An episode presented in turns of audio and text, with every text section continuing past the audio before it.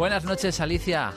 Buenas noches, Javi. Bueno, esto se va acabando ya, ¿eh? Pues sí, buenas noches también para todos nuestros oyentes que están al otro lado de la radio sintonizando con Onda Cero y esperando a que les contemos algo que sea interesante como lo que tenemos preparado para hoy. Todos estamos pendientes, por ejemplo, de cómo vive una familia con 18 hijos. 18 hijos se dice rápido, ¿eh? pero eso hay que organizarlo. Hoy los vamos a conocer, vamos a ver qué experiencias vitales nos pueden contar. También nos vamos a acercar en ese afán que tenemos por conocer cómo se trabaja dentro del mundo del cine a cómo se hace una banda sonora curiosa, además de la mano de uno de los directores de bandas sonoras más prestigiosos que tenemos en el país. Vamos a echar, como hacemos cada semana, un poquito la vista atrás.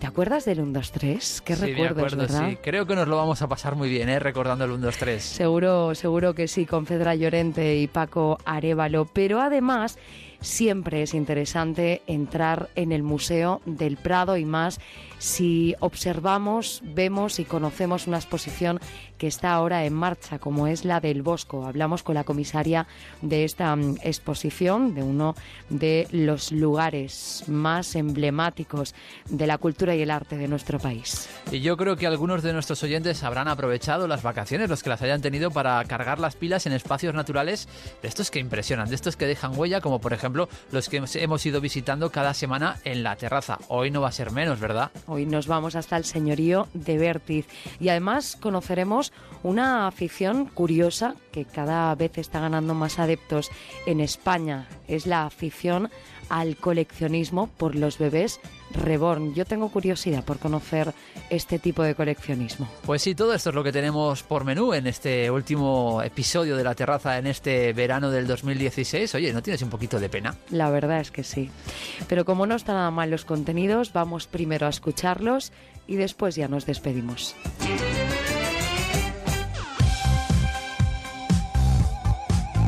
Alicia Job y Javier Mendigacha en la terraza de Onda Cero. Nos marchamos a Navarra, no está nada mal, ¿verdad, Javi, para empezar y para abrir la vaya terraza que de hoy? Vaya que sí está bien, hombre, allí están todas mis raíces. Desde luego, que me lo has contado alguna vez. ¿eh? Abrimos un poco la ventana, que entre aire fresco para arrancar esta terraza de hoy. Vamos hasta el municipio navarro de Bertizarana y encontramos un lugar maravilloso que cuenta con 2.048 hectáreas de superficie. En el Valle de Bertiz encontramos un señorío que esconde uno de los bosques más preciosos y maravillosos que existen.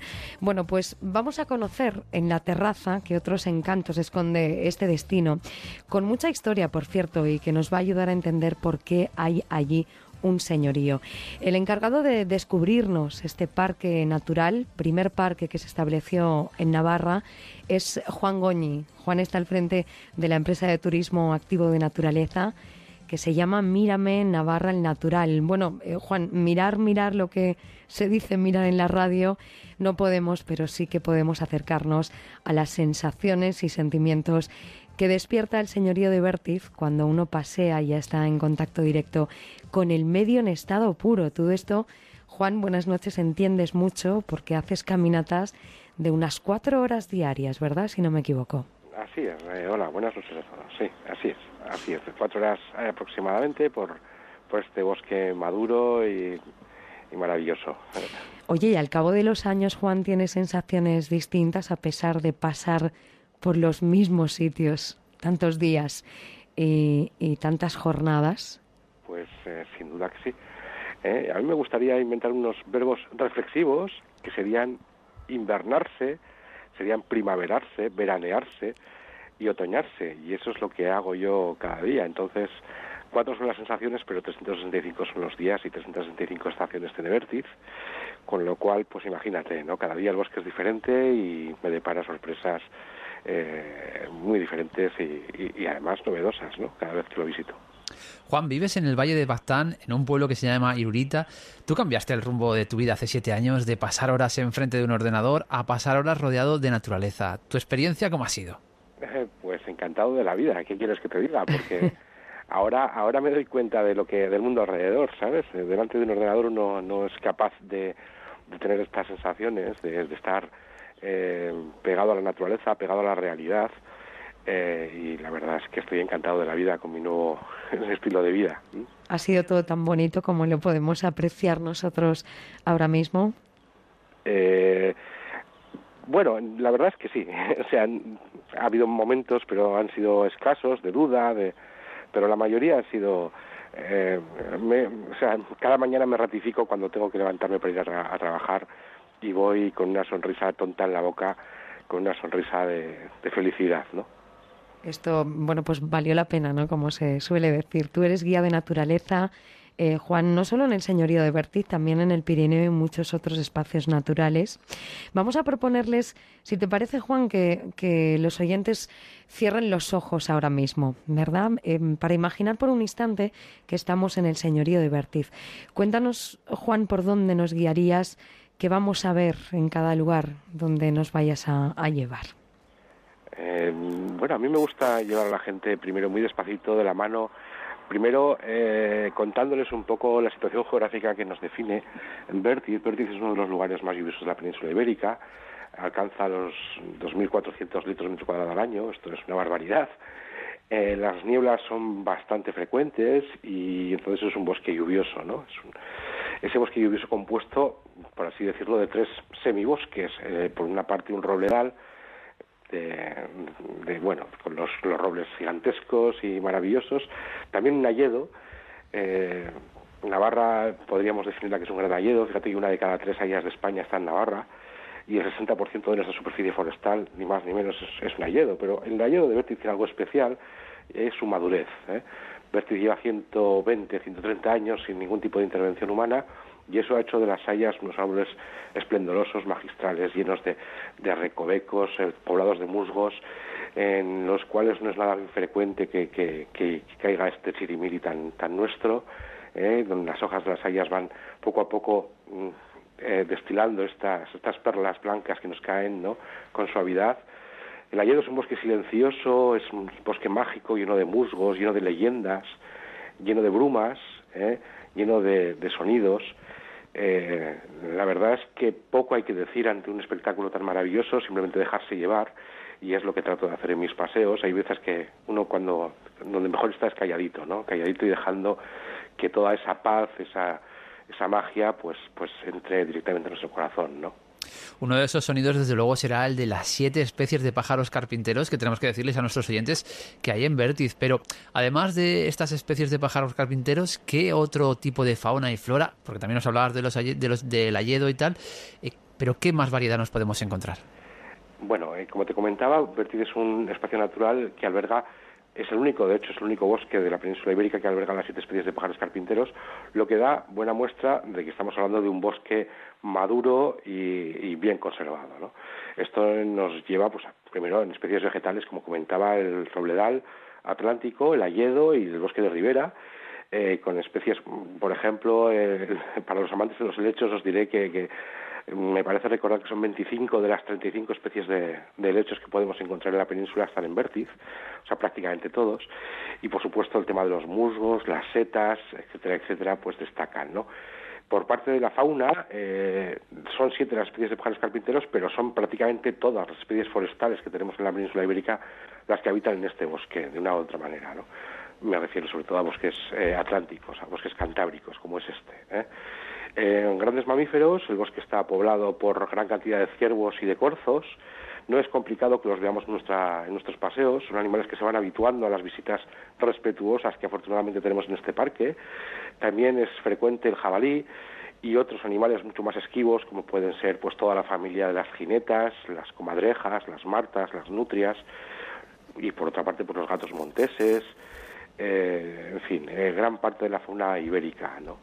Eh, no me quiero no me quiero olvidar de que eh, mm, todo esto no hace más que darle magia al ayedo ¿eh? o sea nosotros quizá no podamos ver esos animales pero saber que están ahí como como ocurre muchas veces nos hace poder contagiarnos mucho más de la belleza del milagro de, la magia que, tiene este lugar no poder ver una huella de, de gato montés en medio del bosque por ejemplo pues para los amantes de la naturaleza ya es más que suficiente este lugar, aparte de esconder todas estas eh, maravillas de la naturaleza, esconde también una historia, ¿verdad? Que de alguna forma nos va a ayudar a entender el porqué de la denominación de señorío en este espacio natural de, Navarra. Cuéntanos eh, porque tú te sabes la historia brevemente del origen del señorío de Bertiz, Juan.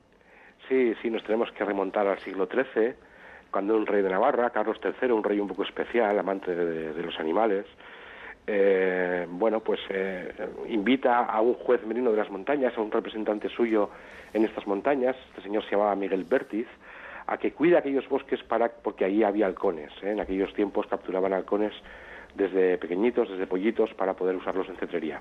Bueno, esto es lo que dice Carlos III en su carta, en la primera carta en la que vemos el nombre de Vértiz asociado a estos bosques, pero realmente no son halcones, los halcones no viven en los bosques, viven en grandes acantilados. Aquí lo que viven son los gavilanes y los azores y probablemente se referiría a ellos Carlos III. En cualquier caso, esta es la primera referencia que tenemos escrita a Vértiz y poco después una segunda carta del rey intentando apaciguar una guerra que viene en ciernes en Europa, una guerra entre Francia e Inglaterra, hay que tener en cuenta que aquí cerquita tenemos la, Bayona, la, comarca de Bayona, en, el País Vasco francés, y eh, esa comarca estaba en poder de los ingleses entonces, el rey de Francia va a atacar al rey inglés, eh, y además Castilla y Aragón, que, flanquean, Navarra por el sur, también están tomando sus medidas y sus aliados en, este, en esta batalla que parece inevitable, y el rey de Navarra, este Carlos III, primo carnal del rey francés y bastante pacifista, por lo que tenemos en cuenta, y más aún teniendo en cuenta que Navarra era el de los cuatro reinos de los que estamos hablando, el más pequeño de todos, trata de evitar esa guerra y le hace a este hombre que haga de embajador, eh, que reúna a los embajadores y que tendré a apaciguar, de, controlar esa guerra. ¿no? Y bueno, lo cierto es que lo controla, esa guerra no tiene lugar, y en pago por estos servicios el rey a este hombre le declara señor y le regala estos bosques que a partir de entonces serán el señorío de Bertiz, ¿eh? por el apellido de este hombre. ¿vale? Pasan muchísimos años, pasa aquí de todo, tiene mucha importancia la guerra de independencia, por aquí estuvo Wellington, eh, en fin, eh, pero por ello lo más destacado decirte que en el siglo XIX Bertiz está a punto de desaparecer. En aquel momento se talan muchísimos árboles en Bertiz, pertenece a los duques de Besoya en ese momento, que viven en Madrid y no tienen querencia por estos bosques. Gran parte de esos árboles cortados de Vértiz fueron a parar al, barrio del ensanche de San Sebastián, de Donosti, eh, que se hizo en gran medida con robles de Vértiz. Para que tengas una idea, en solo año se llevaron de aquí 18.000 robles. Eh, es una barbaridad.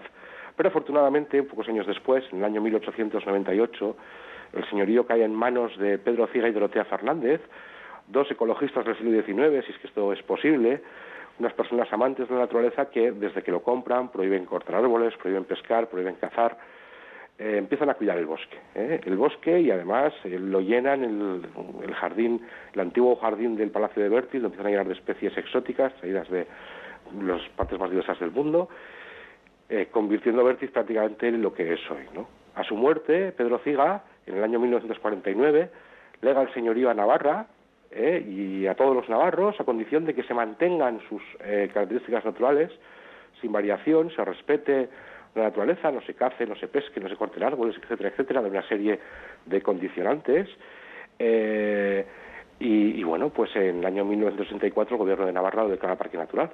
Y aquí estamos, siendo el primer parque natural de Navarra. Estamos en un Nayedo que técnicamente los expertos llaman ultra hiperhúmedo por el montón de lluvias que, que recibe y que históricamente lleva 120 años sin ningún tipo de intervención humana, lo cual lo convierte en un bosque prácticamente único, ya ni siquiera en el Estado, sino incluso en Europa. ¿no? Dices, Juan, que pasear tantas horas por el bosque te permite escuchar, fíjate tú, Alicia, que, que metáfora tan bonita, a la tierra respirar. Y a ti te activa la imaginación, te hace pensar y a raíz de esas sensaciones escribes un libro. ¿Qué es lo que has querido plasmar en este trabajo? Bueno, pues precisamente esas sensaciones, ¿no? Es lo que más, eh, lo que quería, quería plasmar en este libro. Parece que mm, los humanos en general, cuando estamos pasando por el bosque, estamos en casa, y aquí no hay que olvidar que, que, nace la música, nace la filosofía, nace la poesía. Uno se imagina a Beethoven cuando iba a componer sus sinfonías y por supuesto no iba a un centro comercial, pues iba a las montañas de Suiza, ¿no? O cuando Chopin iba a componer sus nocturnos, pues paseaba por los pinares de Mallorca, ¿verdad? Pues efectivamente, ¿eh? Eh, el bosque es una fuente de inspiración eterna en el arte. Fíjate, Horacio, allí hace tres mil años prácticamente, primer poeta latino, cuando decía aquello de que todos los poetas, sin excepción, aman los bosques, ¿no? Pues efectivamente, pero si nos vamos más cerca, ¿eh? a nuestro amigo Federico García Lorca, fíjate lo que dijo, dos puntos comillas, poeta es árbol, cierro comillas. Pues qué más hay que decir. Con, eso lo, con eso lo dices todo. ¿Qué más hay que decir? Pues efectivamente, en las, en las profundidades de los bosques, de todos los bosques del mundo, de cualquier bosque, eh, nace la inspiración, el bosque te habla y tú te hablas a ti mismo y descubres cosas de ti que, que probablemente te emocionan, ¿no? Cuando ves el lugar que ocupas en aquel gigante que te, que te abraza, que te inunda por todos los poros, en todos los sentidos, en la vista, el olfato, el tacto, y ahí nacen muchas eh, sensaciones eh, verdaderamente agradables. Y emociones, como nos cuentas, como supongo que también viven por ejemplo, la familia Azcarate. Salimos de este parque natural para dirigirnos al valle de Baztán, en los aledaños de Bertiz. Encontramos Aniz, es un pueblo de apenas 60 habitantes. Allí está la familia, como decimos, Azcarate, al frente de la que sería Jaureguía, una empresa familiar que se dedica a elaborar ellos mismos lácteos ecológicos. Miquel Azcarate, tú y tu hermano sois la tercera generación de Jaureguía. Buenas noches. ¿Teníais claro que queríais seguir con el negocio familiar, Miquel? Hola, buenas noches a todos. Bueno, eh, son cosas, cosas de la vida, ¿no? Eh, en casa siempre hemos tenido vacas de leche y bueno, pues hace, pues creo que 16 años decidí yo pues tomar las riendas de, de lo que hicieron mis padres o antepasados, ¿no? Entonces eh, hicimos una nueva nave porque bueno pues eh, teníamos que mejorar el manejo y tal y entonces nos lanzamos con una nueva nave más grande y a producir ya leche en condiciones y además con mucho éxito ¿eh? que me consta que os va muy bien este negocio. ¿Cuánta gente sois ahora mismo en la empresa y cuántos familiares hay ahora mismo en el negocio? Estáis tu hermano y tú, están vuestras mujeres también, pero ¿quién está más implicado en el negocio familiar? Estamos trabajando seis personas y de las seis personas, cinco, pues bueno, pues, eh, o sea, perdón, cuatro somos, somos de la familia. Y bueno, hicimos en el año 2004, pues empezamos con la transformación, que era muy novedoso aquí en, Navarra, ¿no? Porque nadie transformaba leche propia, leche propia de vaca. Claro, todos nos dedicábamos a la venta a la industria. Entonces, claro, nosotros nos lanzamos con la transformación y ya llevamos pues 12 años con la transformación y de los 12 años 6 pues eh, ya en producción ecológica. Sí. Y bueno, la verdad es que, funciona bien y nos da para vivir y esto es lo que hemos decidido nosotros, ¿no? Esto sí, tiene, tiene que ser vocacional. Es mucho trabajo, pero, es un trabajo muy agradecido y bueno, pues eh, como comentaba el compañero, pues bueno, pues al final estás en, en la naturaleza intentando mejorar todo el daño que se está haciendo a la naturaleza y bueno, pues eh, nosotros ponemos nuestro granito de arena. En cuanto a la elaboración de vuestros productos, Miquel, teniendo en cuenta que sois la tercera generación, que los tiempos van cambiando con los avances tecnológicos que existen, ¿cómo habéis sabido adaptar las nuevas tecnologías para no perder la esencia de vuestros productos? Hombre, eh, sí, claro, las nuevas tecnologías hoy en día, pues bueno, pues, pues es imprescindible, ¿no? Eh, pero bueno, el manejo de los animales es un poco el manejo antiguo, digamos porque la forma que, hay que trabajar la ganadería ecológica es un poco, pues, eh, aprovechando de las nuevas tecnologías, pero con un manejo antiguo, pues bueno, dar salida a, este negocio. Eh, nosotros estamos aprendiendo todavía del manejo que llevaban pues mis abuelos, que, ya, que al final es sacar las vacas al pasto, que vaya la vaca por su propio alimento y tal, porque hoy en día en una ganadería pues lo que se hace es justo lo contrario, ¿no? El ganadero lleva al pesebre toda la, alimentación. Entonces nosotros lo que hemos buscado es un poco pues que el ganado vaya al pasto, que coja su o que coma su alimento y nosotros los ordeñamos, claro, no ordeñamos a mano, se ordeña con, una máquina preparada ya para eso y bueno, y de ahí pues sacamos distintos productos como pueden ser eh, queso, yogur, batido de yogur, helado, leche líquida y luego, eso sí, eh, ahora en, verano, pues lo que hacemos son visitas guiadas. Suele venir mucha gente, la gente tiene mucha curiosidad de cómo trabajamos nosotros, ya que no es fácil encontrar, pues, pues una ganadería, una ganadería como esta. Tenéis vuestro propio pasto, ¿verdad? Tenéis que cuidarlo vosotros. ¿Cómo es ese cuidado de lo que es realmente la esencia de, de vuestro negocio? Sí, Hombre, eh, la base es la, alimentación y la base de la alimentación está en los pastos. Claro, en una ganadería ecológica las exigencias son bastante, bastante fuertes y lo que nos exigen es tener mucha, mucha tierra. Entonces nosotros intentamos ser autosuficientes, es decir, eh, cuidando muy bien los pastos, eh, sin meter mucha maquinaria, porque puede estropear el, el, pasto.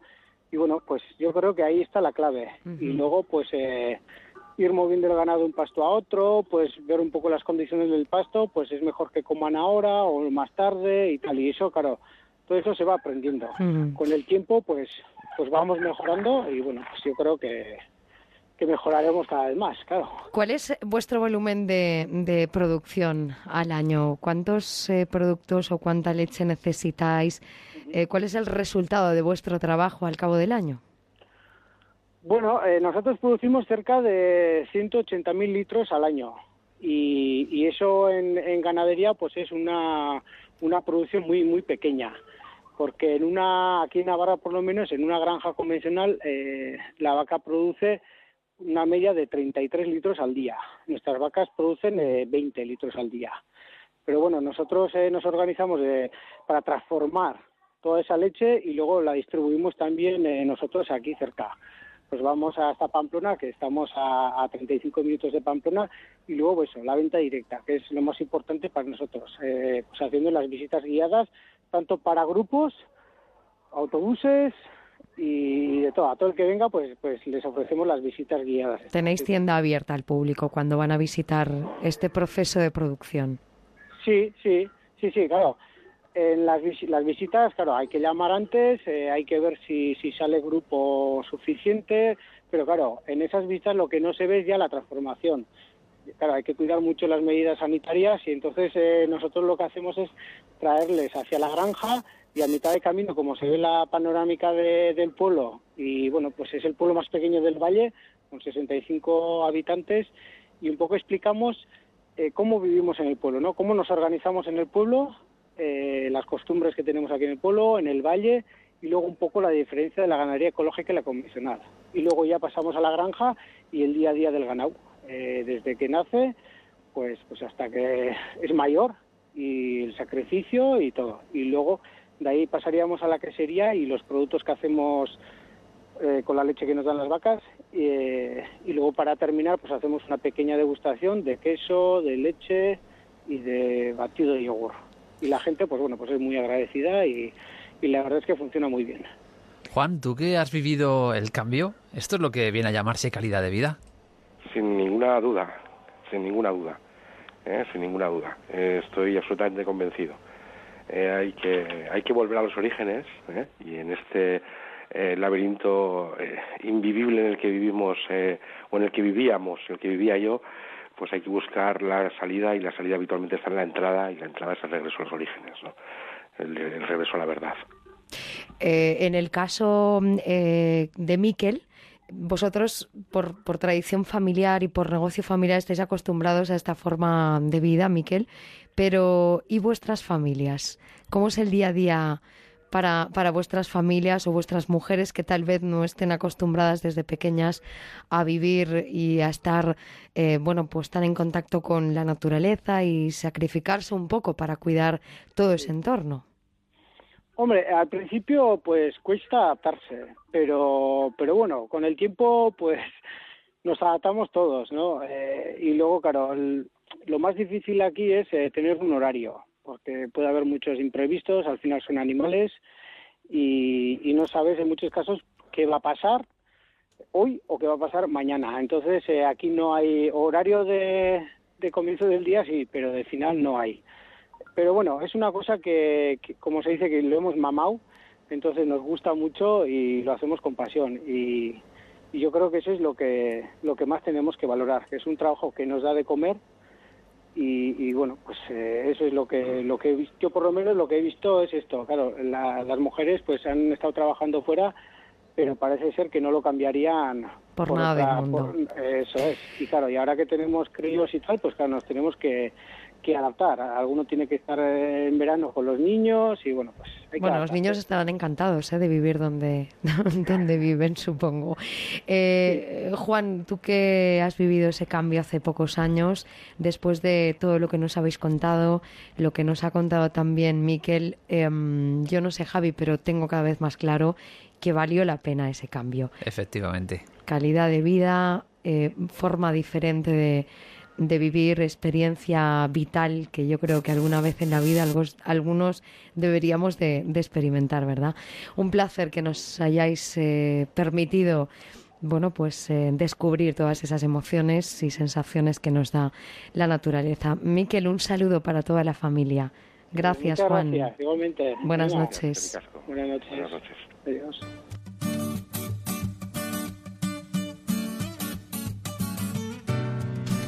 Acabamos de abrir, como quien dice, la terraza, pero todavía nos quedan dos horas por delante repletas de muchos contenidos. Pero eso sí, antes tenemos que hacer una parada para informarnos de lo que está ocurriendo en España y en el mundo.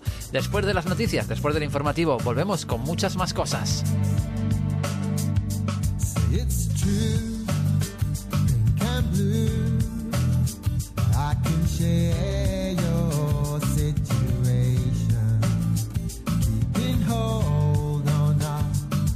most.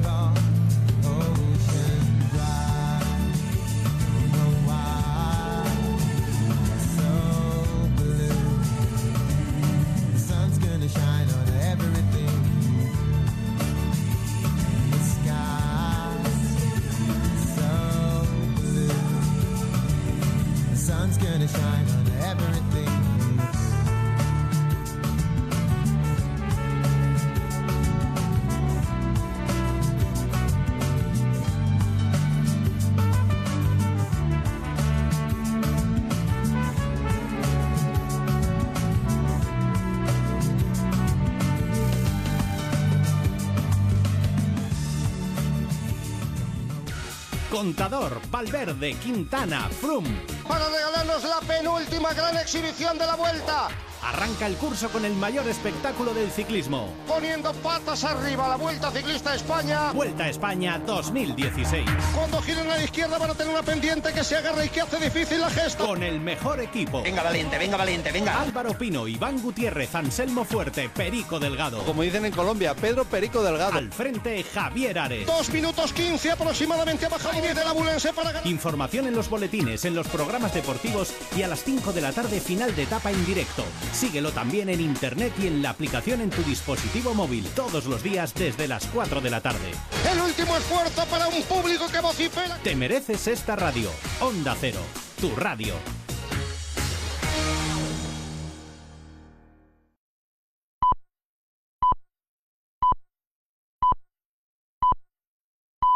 Son las dos, la una en Canarias.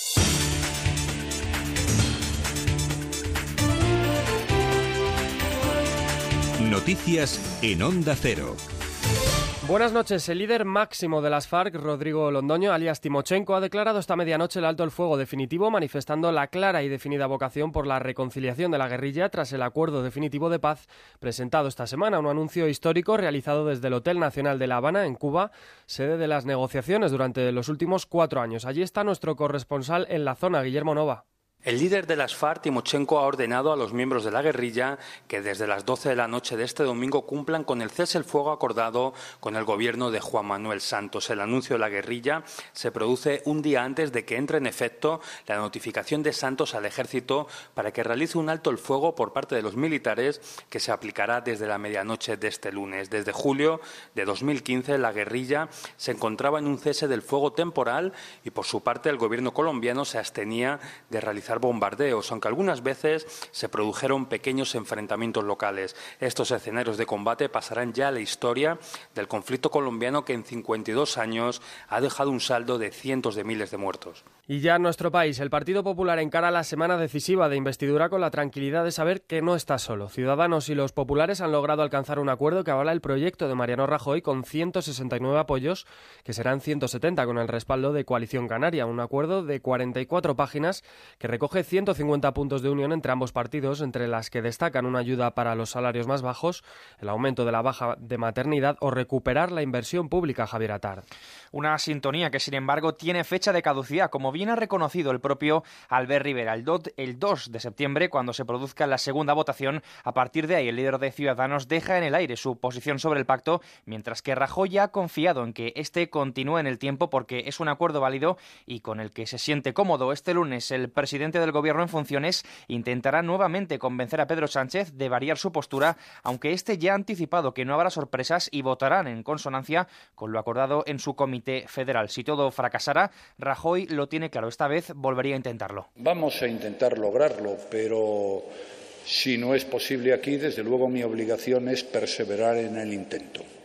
Y no tiene por qué ser necesariamente después de las elecciones vascas y gallegas. Y en Navarra continúa sin controlarse el incendio que ya ha arrasado unas 4.000 hectáreas desde el pasado jueves y que afecta a las localidades de Artajona, Mendigorría y Añorbe. El principal foco, eso sí, ya está estabilizado desde el viernes y en las próximas horas se espera una mejoría si se cumplen las previsiones meteorológicas que prevén una bajada de temperaturas. Laura Rubio. A ese descenso en los termómetros se suma el cambio de la dirección del viento. Esto ha hecho que lo que antes era la cabecera del incendio ahora sea la cola y el foco esté acercándose a una zona más fresca. Este incendio es el que más terreno ha calcinado en la historia de Navarra, pero no existe ningún riesgo para los núcleos urbanos. Y este domingo ha estado marcado en el Mediterráneo por la llegada de varias pateras. Salvamento Marítimo y la Guardia Civil han rescatado un total de 55 inmigrantes en tres distintas que han sido interceptadas en las proximidades de la costa de Almería.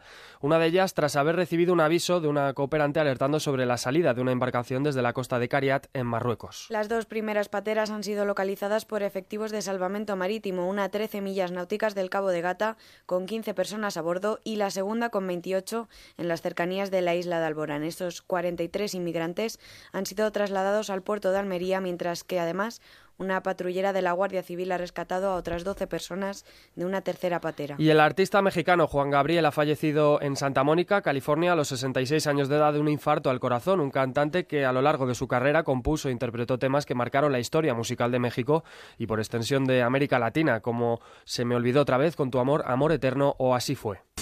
Y en deportes, el Barcelona se ha impuesto 0 a 1 al Athletic Club de Bilbao en San Mamés, Carlos Fernández Maza. Rakitic ha marcado a los 20 minutos el gol que le ha dado la victoria al conjunto azulgrana. Los de Luis Enrique llegan al parón de selecciones con dos victorias en las dos primeras jornadas, al igual que Real Madrid y Las Palmas. El conjunto insular ha derrotado 5-1 a Granada y es el líder de la liga, algo que no sucedía desde hace 38 años. En los otros partidos jugados el domingo, empates a cero en el Alavés Sporting de Gijón y en el Villarreal Sevilla. En la Vuelta Ciclista España, David de la Cruz ha ganado en la extensión al Naranco y es el nuevo maillot rojo. Y en Fórmula 1, Rosberg se ha impuesto en el Gran Premio de Bélgica. Alonso ha sido séptimo saliendo desde la última posición y Sainz ha tenido que abandonar. Con el deporte terminamos. Más noticias a las 3, las 2 en Canarias y de forma permanente en nuestra web ondacero.es. Síguenos por internet en ondacero.es.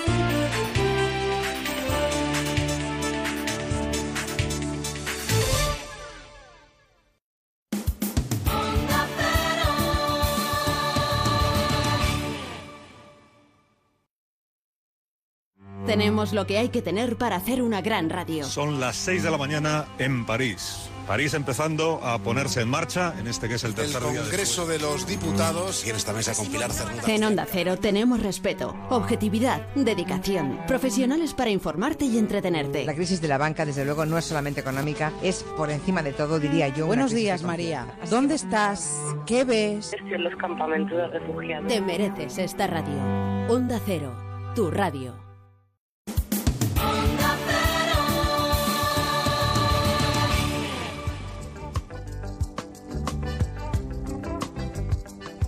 Onda Cero, La Terraza, Alicia Job y Javier Mendigacha.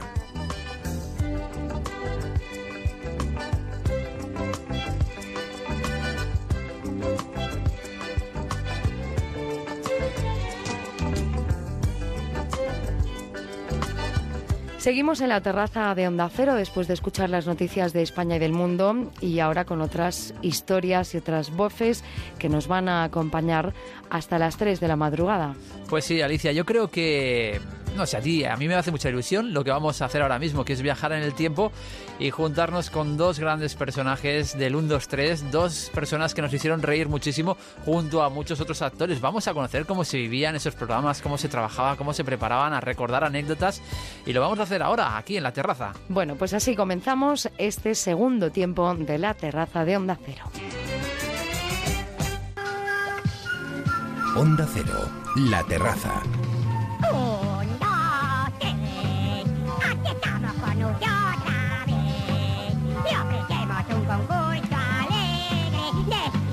Ay, Alicia, eran muchos ¿eh? los hogares españoles que cada semana eran fieles a la cita que este programa que hoy nos ocupa tenía con ellos a través de su televisor. Durante 10 temporadas, fíjate, fue todo un referente de la televisión en nuestro país. Nombres como Ruperta, Botilde, El Chollo, El Boom y El Crack rápidamente nos transportan a otra época, ¿verdad? Pues eh, la verdad es que sí, además muy entrañable. Además de ser un espacio de entretenimiento, se convirtió en trampolín para muchos artistas que todavía hoy en día siguen estando en activo.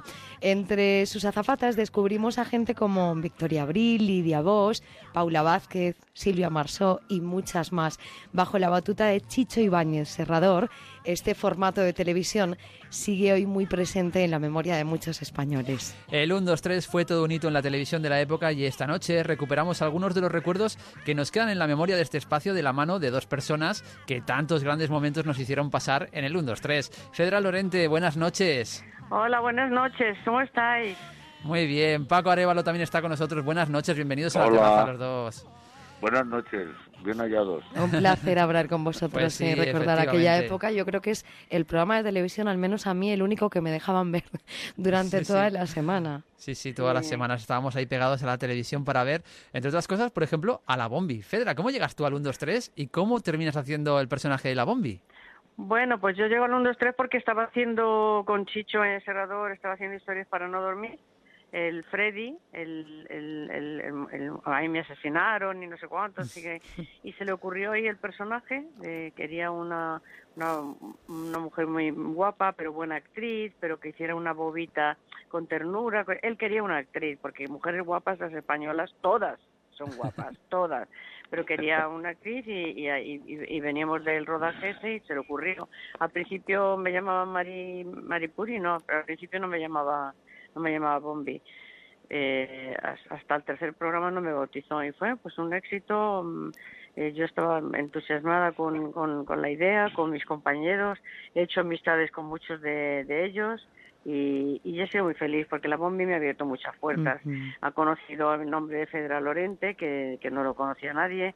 A raíz de eso empecé a protagonizar eh, películas importantes, como Amanece, que no es poco, con José Luis Cuerda, La Marcha Verde con José Luis García Sánchez, o sea, eh, con Jiménez Rico, empecé a hacer eh, cine importante y a ser protagonistas, gracias a haber sido la Bombi y estar en la Gran Vía de Madrid. Imagínate, todo eso se lo debo al señor Ibáñez Serrador. Yo estoy muy agradecida a él y a mis compañeros, por supuesto, a mi Paco Arevalo, que me ha ayudado mucho en muchas veces que he trabajado solita por ahí.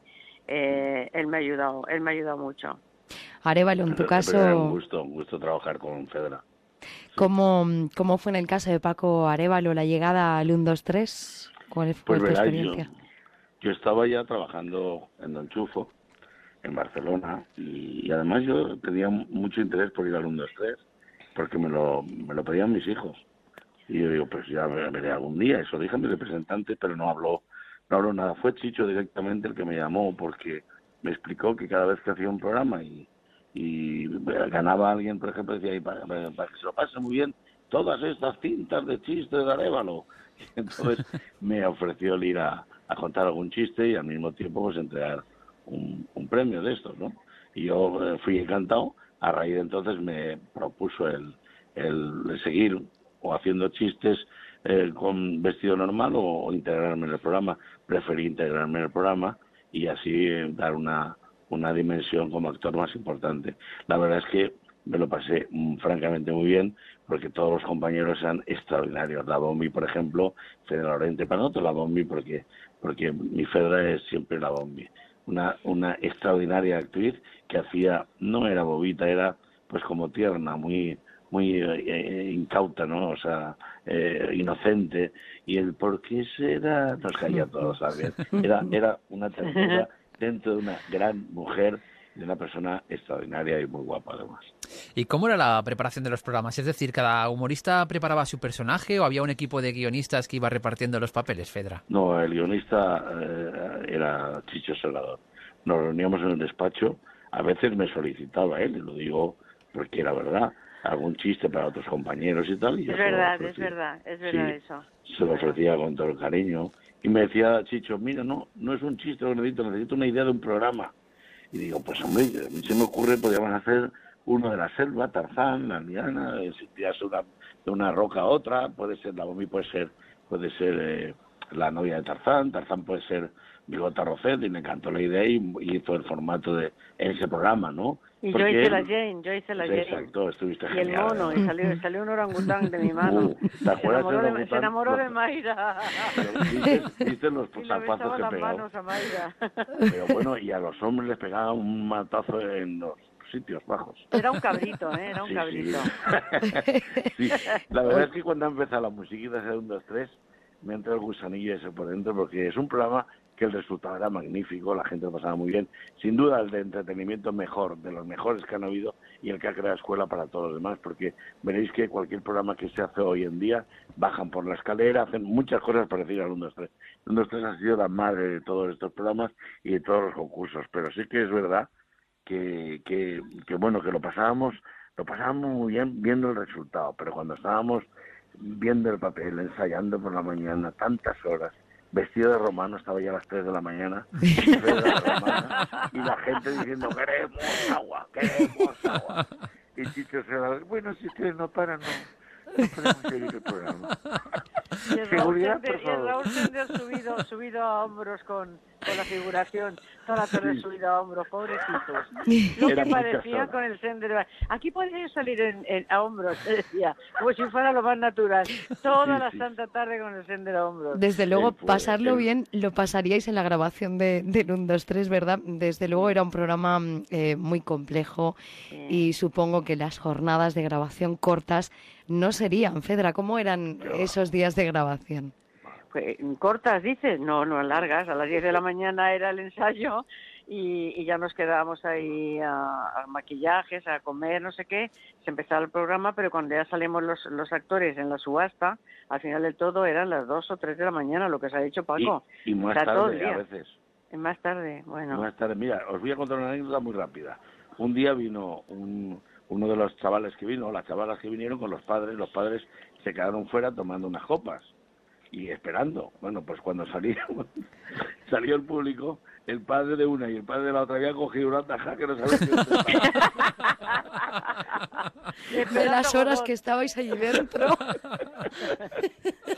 Luego nosotros teníamos unas consignas entre Fedra, eh, Mayra. Bigote, Mayra, Mayra. nos mirábamos, nos guiñábamos ojos, hacíamos gestos con la cabeza y todos sabíamos a lo que nos referíamos. y interiormente nos montábamos de risa. La verdad es que nos reíamos mucho, lo pasábamos muy bien, había mucha tensión de nervios, no porque Chicho fuese un ogro ni muchísimo menos, no, para que era un tío muy, muy, muy serio, para le gustaban las cosas muy bien hechas y bueno ahí apretábamos todo para hacerlo bien. La verdad es que había había un plantel de, de personas importantes, pero de cualquier modo era sacrificado. ¿eh? No, el resultado muy bonito, pero muy sacrificado.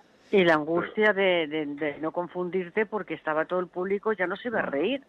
Con, con Claro. las cosas que hacíamos. Yo he salido Claro. con la Bombi con muchos, muchos, muchas ideas y textos de, de Paco Arevalo.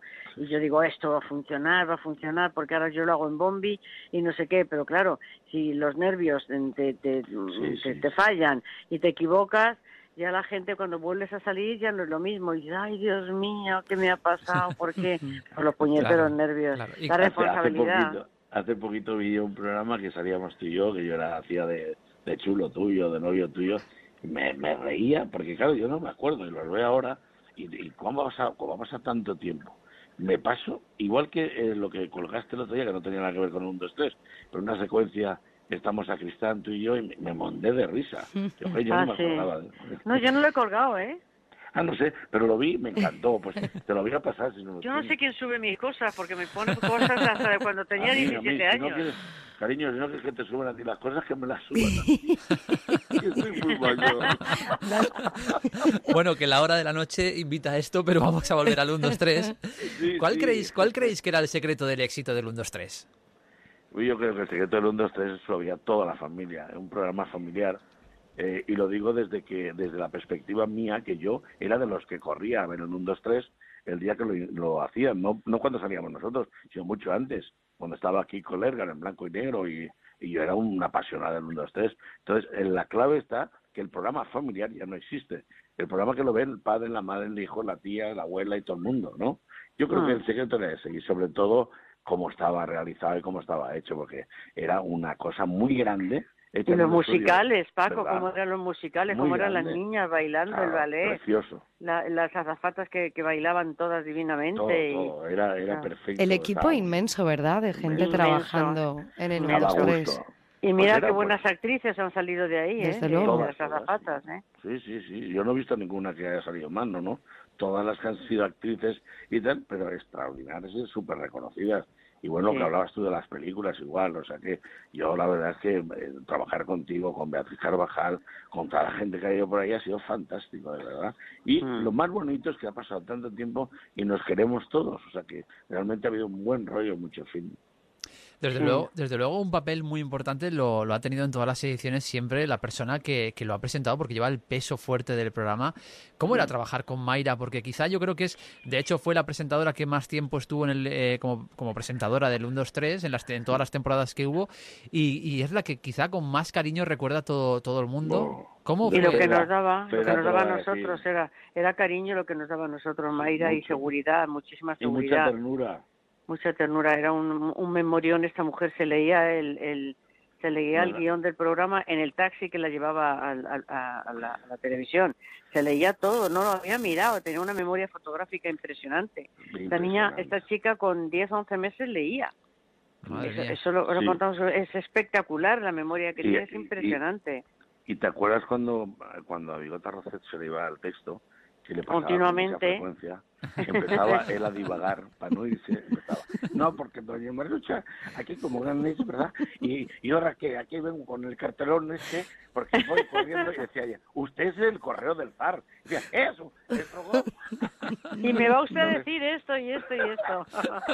Lo del correo del FAR no le salía. Y pum, pum, mira, mira. Qué bueno, qué visto momentos. correr, ¿Te acuerdas cuando salía corriendo por la escalera? Cuando Sí. terminaba su, su eh, actuación, subía corriendo la escalera y se tumbaba al, al otro lado como diciendo, ya lo he terminado, estaba loco. desmayándose, desmayándose de los nervios, no respiraba, qué horror. Lo La pasaba muy que- mal, Bigote, Bigote lo pasaba muy mal. Bueno, Mayra eh. Gómez, que desde luego hizo eh, muy conocida aquella frase de ya está aquí, puedo leer, ¿verdad? Lo Eh, dice todo el mundo ahora, ¿eh? Sí, sin lugar a sí, dudas. sí. Eh, los concursantes, porque no nos olvidemos que el 1, 2, 3 tenía concursantes, ¿verdad? Eh, ¿Cómo era? Y Por- sufridores. Y sufridores también. No Em, podíamos tener mucho contacto con ellos. Claro, eso es lo Claro. que lo que os iba a preguntar. ¿Qué contacto teníais con, con los No, concursantes? no, no, no nos dejaban.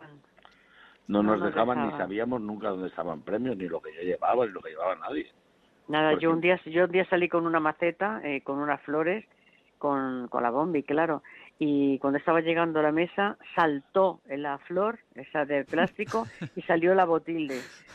Pero nena, pero nena, ¿qué has hecho? Digo, no, yo no he hecho nada, si no me he movido.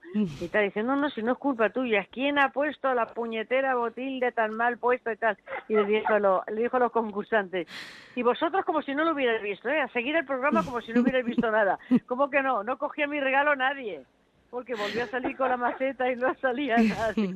Nadie se quedó porque sabían que estaba la botilde ahí. Mira, hay una cosa curiosa, Fedra, no sé si a ti pasaba, yo creo que nos ha pasado a todos. Cuando el programa terminaba con muchos regalos, la enhorabuena al día siguiente era bestial. Oye, no, qué bonito el programa. Pero cuando terminaba con el regalo de una tumba o algo de eso, yo, no, yo me gustó nada. ¿verdad? Y, y el caso es que la gente se lo había pasado muy bien y todos habían reído, pero como el final no era como el público espera, un final con un regalo, con el coche, con no sé cuántos millones, la casa en Torrevieja y la piscina en Almería, pues nada, entonces... La piscina de Almería. Jodido por las distancias. ¿Sabes? Entonces no, no, no quedaba la gente contenta, ah, el programa ayer no me gustó, tal. Yo, mira, yo qué sé, Chicho es así, no sé. Lo que sí que Pero lo que sí que había que tener en este programa era todo muy controlado, ¿no? Porque la producción que llevaba el 1 2 3 era bárbara y encima si se, se hacía durante una semana, o sea, de una semana a otra se preparaba un programa con sus decorados, sus bailes y todo. Esto tenía que Pero llevar una se- producción se Se bárbara. grababa en un día. Sí, sí. En un día no, en una tarde, pero sí, ensayos, preparaciones, yo me reunía con Chicho en su casa. Ah, los domingos teníamos, sí. los domingos teníamos ensayo en su casa. Además, Chicho le gustaba mucho reunirse, hablar, eh, eh, eh, contactar con todos para saber Y, y observar, nos observaba como un búho. Sí, sí. Nos miraba como un búho. A ver. Sí, sí. Pero gran, gran persona, un gran, un talento tremendo y todos lo que decía Federer estamos muy agradecidos porque a pesar de que a lo mejor yo ya fui siendo Arevalo el de los chistes porque me conocían, pero, pero sí que le tengo que agradecer que la gente supiera quién era Arevalo, que me viese físicamente y eso me lo hizo el 1, 2, 3 fue lógicamente el, el salto tremendo mío de la gente cuando me veía actuar me quería coger del pantalón para decir a tocar Arevalo y tal, fíjate, tontería pero es que eran Sí, sí, muchos verdad, millones es de verdad. personas que no veían Claro, aquella época para muchos de los que mm, trabajabais en el 1, 2, 3 podía ser pues la primera aparición en televisión. Eh, eso quería o significaba que erais estrellas. Eh, A mí en Cuenca, a mí en Cuenca se me murió un abuelete, ¿eh? ah, sí. Sí, sí, sí, o sea, que os quedáis así Bueno, calladitos, pero, Madre mía. pero me llamó el alcalde y me lo dijo, dice, ay, mira, cuando le cogiste para bailar con él el, el beso y no sé qué, Aquí y, tal, y ba- bailando con el abuelito y se me caía, digo, y que no entendía que era viernes, yo estaba en un pueblo de, de Cuenca y ese viernes me acababa de ver él en la tele y no se imaginaba cómo podía estar yo en persona allí. Pero, que Fedra, estaba es que dando tú- algo, digo, abuelete que le da algo, que se va, joder, se murió. pero Fedra, que mía, tú estás hombre. de muerte ¿No que tú estás de muerte Estaba. Lo que lo que sí no que- ya está eso es muy guapa y muy simpática Esto yo lo decía porque eh, es aquella una época en la que habían dos canales de televisión y todos los que aparecíais en la televisión erais como estrellas y supongo que salía a la calle pues sería como... No podías, no podías. Bueno, Claro. mira, yo te voy a decir una cosa y Fedra creo que me da la razón. Si en esa época hubieran habido los teléfonos móviles estos de fotos y de todo eso, no, no hubiéramos podido vivir. Claro, Porque los- era toda España la que nos veía. Claro. Sí. Y entonces subir eh, programas a, a- a las páginas, las redes sociales, el YouTube, el Facebook, la- el- esto de tener eh, seguidores en, en Twitter, tendríamos, bueno, pues millones.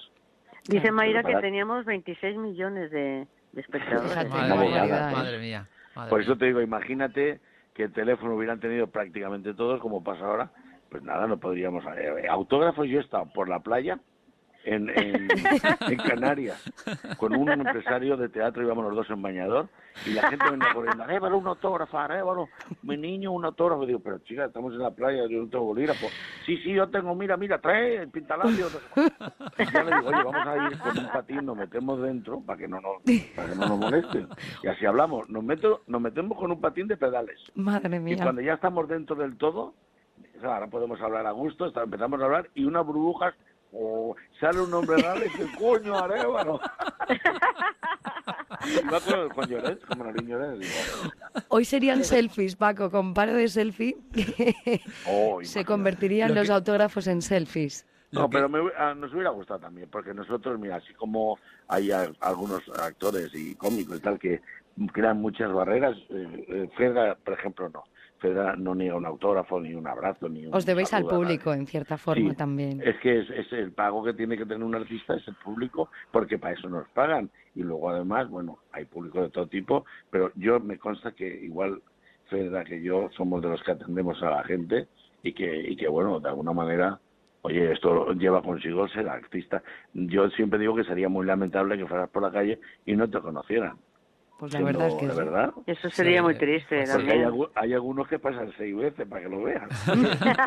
Lo que sí, lo que sí que hay que reconocerle a Chicho es el sexto sentido que tenía para, para hacer los castings y coger a la gente, porque eh, el plantel de grandes artistas que salió del 1 del 1, 2, 3 es impresionante.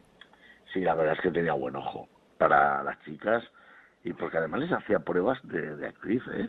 O sea, mm, eh, Chicho Serrador mm, primero veía una cara, un cuerpo y luego las posibilidades, porque ha descartado mucho, ¿eh? O sea, yo he visto casting de, de Chicho con muchas chicas y algunas que realmente a lo mejor era un bellezón, pero no servían nada más que para atrás.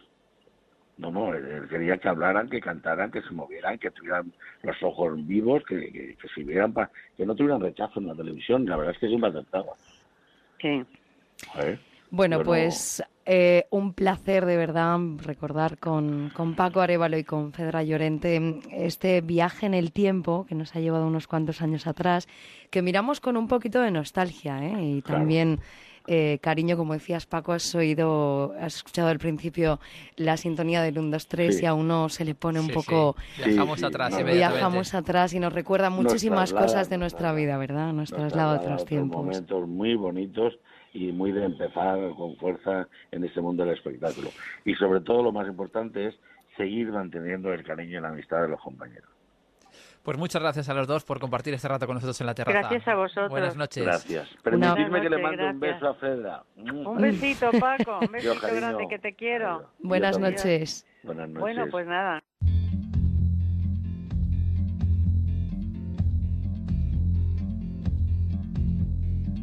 My house in Budapest, my, my hidden treasure chest, golden grand piano, my beautiful. Oye, ¿tú, Alicia, crees que es cierto esto que dicen de que un hijo viene siempre con un pan debajo del brazo? Pues yo creo que sí, incluso te diría más que con alguna cosita más vienen debajo del brazo cuando nacen. Sí, desde luego, pero fíjate, vivimos en una sociedad donde por nuestros hábitos de vida, nuestras obligaciones y muchas otras cuestiones, los hijos cada vez tardan más en llegar y si llegan en muchas ocasiones no repetimos el patrón de familia en lo que pues muchos de nosotros nos criamos con varios hijos. En esta sociedad en la que vivimos, los padres de familias numerosas tienen que remar contracorriente para poder hacer frente a su día a día y poder sacar adelante a toda la familia.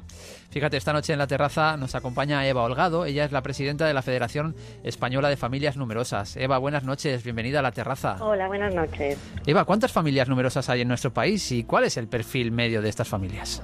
Pues familias numerosas, según el INE, eh, hay más de 1.100.000 hogares conviviendo con al menos tres menores, con lo cual podríamos hablar de 1.100.000. Pero la realidad es que luego título de familia numerosa mm, oficial eh, otorgado por las comunidades autónomas habrá en torno a 570.000 más o menos, lo cual quiere decir, o para nosotros por lo menos lo interpretamos como que no es atractivo hacerse el título de familia numerosa porque realmente no hay tantas ventajas asociadas. Y eso es, es- esa es la disparidad entre las dos cifras. Tanto como parece, porque a priori una familia eh, que va a ser familia numerosa, en principio cree que va a tener muchas ventajas y luego no es así. Afortunadamente, afortunadamente, eh, yo creo que las familias numerosas ninguno se plantea tener hijos por las ventajas, afortunadamente, con lo cual en ese sentido no se siente muy decepcionado. Lo que sí que es cierto es que una vez que ha decidido tener esos hijos es un poco frustrante ver que eh, no las ayudas, porque no es tanto una cuestión de ayuda, sino los reconocimientos no son los que deberían de ser, porque yo creo que todos los que tenemos hijos lo hacemos por múltiples motivos, pero no buscando que nadie nos ayude, pero sí que se nos trate con justicia y equidad. Y ahí es donde fracasamos estrepitosamente, al menos en España. ¿Y cuáles son esas cuestiones en las que debemos mejorar, Eva? Hombre, yo creo que por lo menos ahí tiene que haber un reconocimiento. Mm, Nosotros, por ejemplo, desde la Federación, a nivel legislativo, todas las, le- eh, todas las leyes que se estén intentando aprobar, modificar, deberían de tener siempre un perfil familiar. En todo lo que afecta a las familias debería de ser un perfil más adecuado y adaptado a la realidad de nuestras familias. Es verdad que el número de hijos en España cada vez va decreciendo, desgraciadamente, pero un colectivo bastante numeroso, no solo por nuestro nombre en sí, sino porque efectivamente aportamos muchos hijos a la sociedad española y por lo tanto eso es bueno. Eh, eh, no somos pocos, no somos pocos, entonces claro, como mínimo se nos tendría que reconocer ese aporte que realizamos a la sociedad. Nosotros tenemos, para ser familia numerosa en España, eh, tienes que tener tres hijos o más o bien dos hijos en caso de que haya una discapacidad o en los hijos o en los padres. Entonces, eso ya solo es más del triple de la, de la media en España, que es uno con tres. O sea, con tres hijos ya casi estás triplicando la media. Hombre, yo creo que eso es bastante. ¿Cómo tiene que reconocer la sociedad? Eh, ¿De qué manera hay que ser reconocido? Pues podemos hacerlo de muchas maneras, pero yo creo que fundamentalmente la, que más le preocupa a mucha gente, evidentemente, es la económica, eso está clarísimo, porque en el fondo dicen, oye, es que gastamos mucho en nuestros hijos y esos hijos luego van a ser un retorno económico para la sociedad. Con lo cual, es verdad que la preocupación de muchas familias va enfocada a lo económico, porque es una necesidad, pero la realidad es que si hablamos de temas de conciliación laboral y familiar, eso en el fondo es económico. Si hablamos de, de educación, de saber reconocer que, la que tener un hijo es una responsabilidad, no una carga, eso en el fondo al final acaba afectando al económico.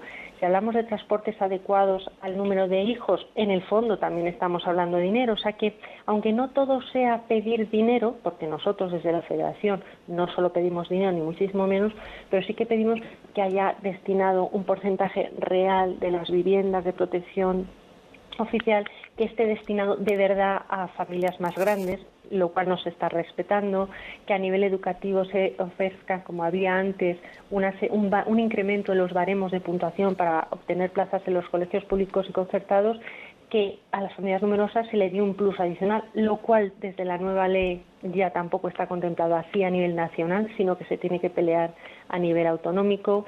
Eh, o sea, hay un montón de medidas importantes, no solamente las económicas, aunque evidentemente eh, son las más visuales. Claro, por lo que nos estás diciendo, Eva, parece que dependiendo de lo que la comunidad en la que vivas, tienes unas ventajas o tienes otras, como pasa en muchas otras situaciones, pero las familias numerosas, ¿dónde están más valoradas? Bueno, esa es una pregunta complicada. Es una pregunta complicada y además siempre quedo mal cuando la respondo, porque siempre hay alguien que dice, no, no, que mi comunidad no me tratan tan bien.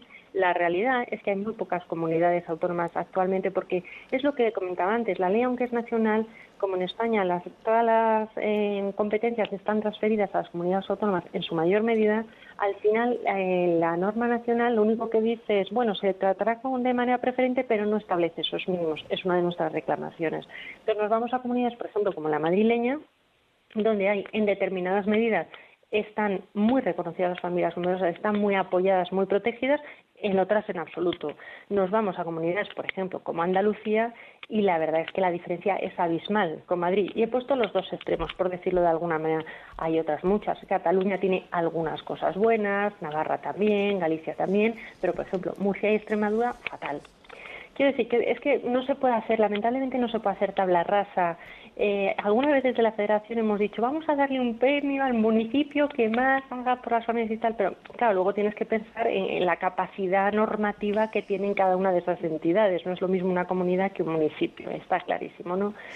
Entonces, es, es complicado. Nosotros lo que vemos con claridad meridiana es que una familia nueva, por el hecho de que resida en una comunidad autónoma, no debe de tener una situación privilegiada respecto a otra que viva en otro. Eso es absurdo. Todos por igual. Es claro, por lo que lucháis. discriminando inte- intentos del propio territorio nacional. Y así en general, eh, Eva, ¿qué tipo de ventajas reales tienen reconocidas las familias numerosas? A ver. Y es que vamos a acabar muy rápido. Las ventajas Como decíamos antes, menos de los que una familia cuando ya es numerosa se cree que va a tener o se cree que tiene, ¿no? O sea, así, os voy a decir las que más se usan, porque luego puede haber medidas que son tan minoritarias, porque por ejemplo, hay una medida que tenemos, ¿no? que normalmente siempre nos dicen, ah, tenemos una ayuda por hijo a cargo hasta que el niño tiene 18 años, pero claro, sí bien, pero la ayuda, ¿sabéis de cuánto es? De 23 euros al mes. Y además, para tener esa ayuda tienes que tener eh, una renta por unidad familiar, es decir, todos los miembros de la familia en su conjunto, inferior a 17.000 euros. Si nosotros hacemos el cálculo y decimos que cada miembro de la- del matrimonio de la pareja percibe el, el IPREM, que es el salario mínimo interprofesional, ya superarían en su conjunto ese importe. No tiene Es decir, esta es una renta que no tiene ningún sentido que exista porque esta es una renta de subsistencia, no, no es una de ayuda familiar. Entonces, realmente, ¿cuál es la ayuda que utilizan las familias españolas actualmente? Casi todas la de la matrícula en la universidad, porque las familias numerosas de categoría general, que son hasta cuatro hijos incluidos, tienen un 50% de descuento y las de categoría especial tienen el 100%. Entonces, eso es realmente, yo creo que donde todo el mundo dice, por fin, pero fíjate, tus hijos llegan a la universidad con 18 años, por fin a los 18 años tengo derecho a algo. Ahí, esto estoy exagerando mucho, ¿no? ¿Tienes alguna ayuda? Pues yo que sé, alguna... En, en Madrid, por ejemplo, el canal de Isabel II sí que te de- concede algún tipo de descuento, muy chiquitín, pero bueno, Por algo ejemplo, es. el transporte público en algunas comunidades sí que... público, Sí, pero os voy a decir una cosa. En transporte público, gracias a la Federación Española, hemos conseguido que se nos acumulen los descuentos, porque hasta que lo conseguimos vía una sentencia, se, se te aplicaba el de vuelta o el de familia numerosa, lo cual era absolutamente absurdo. Entonces, tuvi- pese a tener la ley que nos apoyaba, tuvimos que batallarlo en los tribunales. Lo ganamos y ahora sí que se nos acumulan los descuentos. Ese es otro que sí que se utiliza, por ejemplo, el de, el de Renfe, incluso en, en aviones. Lo que pasa es que las tarifas de aviones pues a veces son tan caras que no muchas familias numerosas las cogen. El tren sí que se coge, por ejemplo. Esta noche en la terraza, Alicia, mira, vamos a buscar un caso pues eh, de una persona que tiene una familia numerosa, muy numerosa, diría yo. Ella es Rosa Pica Aguilera Roca, es madre, como decíamos, de una familia de 18 niños y aparte es la autora de un libro que lleva por título Cómo ser feliz con uno, dos, tres. Ponemos los puntos suspensivos. Hijos, Rosa, buenas noches. Buenas noches, ¿cómo estamos? Encantado de estar con vosotros. Supongo que a estas horas de la noche es el único momento de silencio, ¿no? En tu casa. Sí, un poco de paz, un poco de paz. Los niños cogen un libro, nos sentamos ahí alrededor de la sala de estar y un poco de paz, porque si no, cada día es un poco un caos organizado, desorganizado, pero felices, ¿eh? Felices de que haya un poco de juerga por casa. ¿Cómo termina la jornada los padres de una familia tan numerosa? Cuéntanos, Pues mira, porque supongo que, que agotada, ¿no? No agotada, muy contenta. Cada noche nos reunimos alrededor de una mesa, tenemos una mesa redonda, eh, pues en el que, claro, con 18 hijos puedes pensar ca- de dos metros de diámetro, en el que en el centro rueda, Claro. se pone la comida en el centro, un gran perolo de 8 litros, está claro, porque si no es igual cocinar para cuatro que para 15 o 18, porque al final no, y más cada uno se sirve- tarde en hervir, el agua, pero... Claro, y cada uno se sirve el mismo, supongo, ¿no? Cada Si uno no, tú- sirve lo que hay no que tomar al un final. poco de todo. Eh, les, ha de- les enseñamos a que aprendan a comer un poco de todo y cada uno se sirve. Bueno, en casa la verdad es que funcionamos por parejas, porque si no es complicado. A veces dicen, nos vamos, claro, nos vamos. A uno le falta el zapato, al otro se ha dejado la chaqueta, al otro está despeinado, a ese le cuelgan los mocos y de socorro, nos vamos y mamá no espera. O sea que funcionamos otro- por parejas. Y el otro tiene es. tos, y el otro tiene tos, Rosa. Pero, Sí, sí, sí. pero, por ejemplo, Rosa, ¿cómo os movéis? Porque claro, está, Pues- ahora dices, nos vamos, y está pensando, claro, pero son 18 niños más los padres, o sea, 20 personas. Sí. ¿Cómo se mueven 20 personas? Es complicado, es complicado porque la verdad que la ley, bueno, pues a raíz de que se dijo, pues eh, los vehículos más grandes aquí en España, pues son de nueve plazas eh, y entonces, pues muy, te obligan, gracias a Dios, a ponerte el cinturón de seguridad. Hemos, pues, la verdad que los accidentes han disminuido considerablemente, pero claro, el transporte familiar o tienes dos coches grandes o si no es imposible, Claro. ¿no? como diciendo, bueno, no so- nosotros, mi- la familia de mi marido vive en Madrid y en Navidad pues lo que hacemos, cogemos una furgoneta y los pequeños que pagan la mitad, como muy bien ha dicho la presidenta de Familias Numerosas, es el único de, los únicos descuentos que nos podemos eh, pues mm, que podemos utilizar, pues te pagas la mitad y encima es niño y familia numerosa de honor o especial, o sea que gracias a Dios que los transportes públicos llegan a muchos sitios. Una familia tan extensa supongo que requiere todo un proceso de logística milimétricamente estudiado desde casa, ¿no? ¿Cómo os organizáis, por ejemplo, para hacer la compra? Eh, ¿Qué es lo Pues que mira, hacéis para hacer la comida? Porque la compra mm, en casa el otro día me venía Tomás, me cogía de la mano, mamá, ven, ven, ven. Y me llegaba a la nevera, mamá, es que pasa. la luz del primer estante al segundo estante al tercer estante. Me llevaba la despensa más, que no hay nada. En casa nos gusta mucho comer. Digo, anda, es verdad, Tomás, estamos a final de mes. Ahora, papá y mamá cobrarán la nómina y entonces llegará la compra. La verdad que compro online, porque trabajando fuera de casa solo por la mañana, está claro, eh, es difícil ir, y aparte por no cargar arriba y abajo, porque claro, nos podemos encontrar que son 200 litros de leche, 25 kilos de patata, 1.300 garelletas María, 96 rollos de papel higiénico, claro, todo esto, para colocarlo en el carro, volverlo a, corro- a colocar en el, Pues ca- no en se el carro, puede, ¿no? Imposible, no, no, la compra es online y felices, vamos, felices, felices que te lo puedan traer a casa. Sí que es verdad pues que en verano pues aprovechamos para ir al supermercado, les enseño a pues a mirar los precios, esto es más barato, mira marca blanca, mira que es un 3x2, ¿entiendes? Sí que para enseñarles un poco para que el día de mañana pues que sepan cómo funcionar en la vida, porque si mamá hace todo online, mamá, eh, eh, las cosas existen en las tiendas, ¿no? No sé. ¿Qué edades tienen tus hijos, Rosa, Pues el más pequeño y el más mayor? el mayor, eh, el, el mayor tiene 23 y el pequeño 7 seguidos y después está el Pepe y la Pepa que son los gemelos, que son los gemelos y entonces tienen 12 años, o sea Mm. bueno, que los mayores, seguiditos. los mayores echarán una mano, ¿no? Pues, pues la verdad es que sí, pero tampoco no es una mano. Pues en casa pues nos organizamos por encargos, por ejemplo, pues cada día de la semana le toca a uno poner la mesa y recogerla y limpiar los cacharros. Cada día, ahora en verano, pues cocina una persona. Hay un responsable de habitación, por ejemplo, los chicos duermen en una habitación de seis con las literas de alturas de cuatro alturas, porque claro, nosotros vivimos en un piso, no es una casa súper grande, y entonces pues nos organizamos, hay un capitán de habitación, está la, la zona de las chicas, la zona de los chicos, bueno, es un caos organizado, desorganizado. Divertido también, porque divertidos Bueno, estaréis y no se- mucho, no se Rosa. tienen que bueno, aburrir, la ¿no? verdad es que hacen de repente cuando se pongan a pelear los chicos contra las chicas, digo, sálvese quien pueda, como diciendo, yo me voy y digo, no quiero sangre, no quiero ir al hospital, que ya estuve la semana pasada por una apendicitis o por uno de no sé qué, como diciendo, sobre sí. pelearos pero sin sangre. Así que nada, mucha juerga, mucha No, juerga. no hay lugar para el aburrimiento, desde luego, Rosa. Pero una de las cosas que tiene que ser complicada es cuadrar las cuentas, ¿no? Porque evidentemente cubrir todas las necesidades de todos los hijos tiene que ser para sentarse Pues mira. y que salga humo de la cabeza.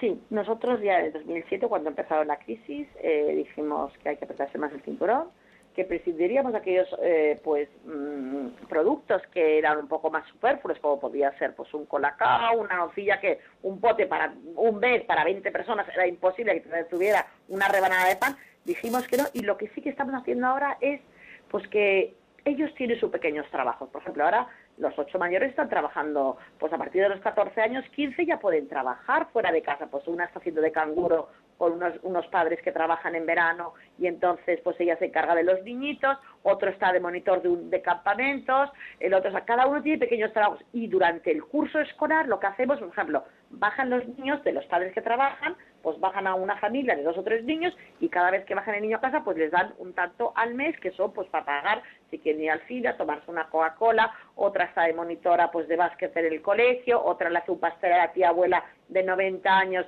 y que para en vez de irse a la pastelería cuando vienen las amigas se lo hace ella y es casero y mucho más bueno. Y así cada uno tiene un pequeño trabajo, que la vida es trabajo y, y de bien pequeñitos aprenden pues a ahorrar, a contar el dinero, uh, cuánto sudo y lo que cuesta ganar un, un euro o cinco euros, ¿no?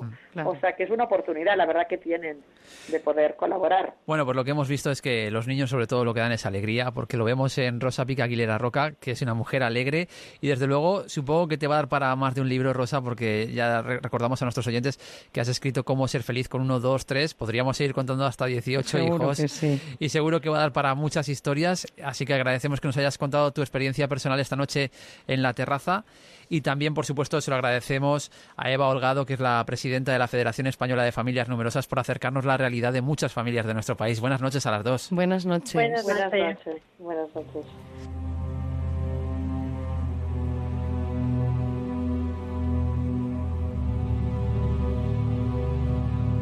Onda Cero, La Terraza, Alicia Job y Javier Mendigacha.